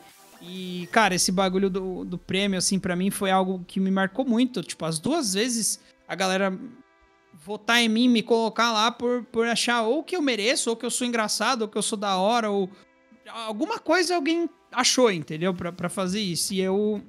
Então, assim, eu não sei, eu tenho só essa. A, a minha vontade é continuar, assim, bem quisto pelas pessoas, tá ligado? E, e, sentir que as pessoas realmente entendem que esse sou eu. Eu acho que esse é o mais importante, assim, é a galera saber que eu não sou forçado, que, que esse sou eu na vida real, no, no rolê, no boteco, no restaurante, tipo assim, esse sou eu, tipo, é, é o que eu quero passar. A zoeira que eu faço. Muita gente pergunta, tipo, ah, você fica planejando antes Tipo assim, cara, tem coisas que sim, mas tem coisas que não, porque, tipo, eu, eu, coloco o que eu sou ali, tá ligado? E vão sair coisas que eu não planejei, porque sou eu de verdade falando ali. Então, é, se, se, a galera gosta disso, pra mim é, é, a maior vitória, porque, tipo, aí a galera gosta de mim. Esse é o ponto. Se a galera gosta daquilo que eu sou na transmissão, a galera gosta de mim de verdade, tá ligado?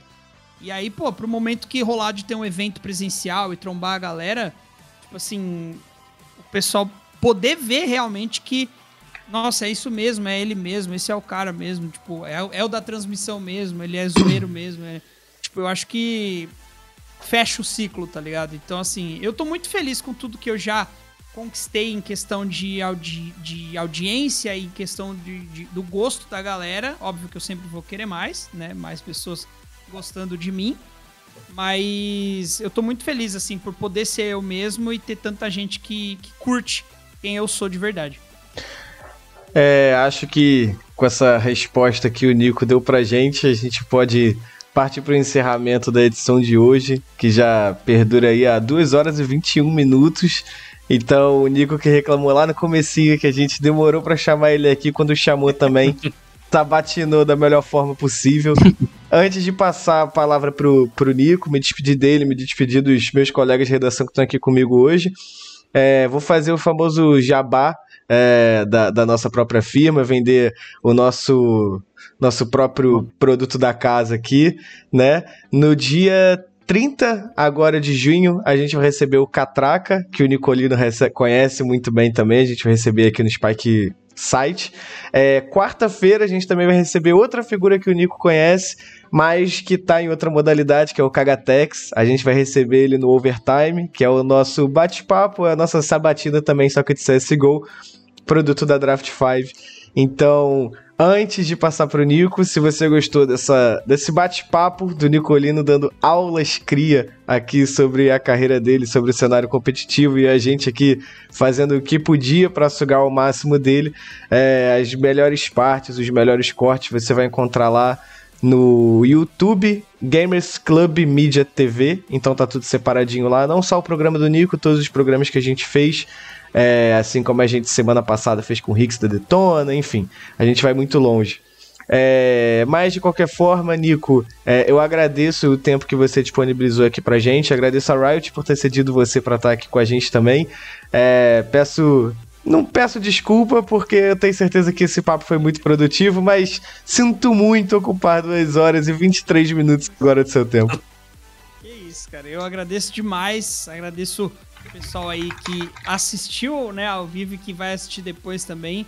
É prazer enorme, eu adoro adoro bater esse papo e, pô, faz tempo, né, que eu vejo e gostaria de estar aqui. A gente já fez alguns outros programas juntos também, aqui mesmo pelo, pelo Valorant Zone. Admiro demais o trabalho, né, desde o começo que o, o Pumba toca essa parada aí e vem dando a moral pro nosso cenário. E é muito importante, cara. O que vocês fazem, assim, é, é mais uma das coisas que, que complementa o nosso ciclo, né? E, e, e extremamente importante porque o, o, jogador joga, a gente narra, mas alguém precisa fazer a notícia chegar. Então, é, acho, acho muito válido, acho muito legal o espaço que vocês dão também pra gente falar um pouquinho mais e, enfim.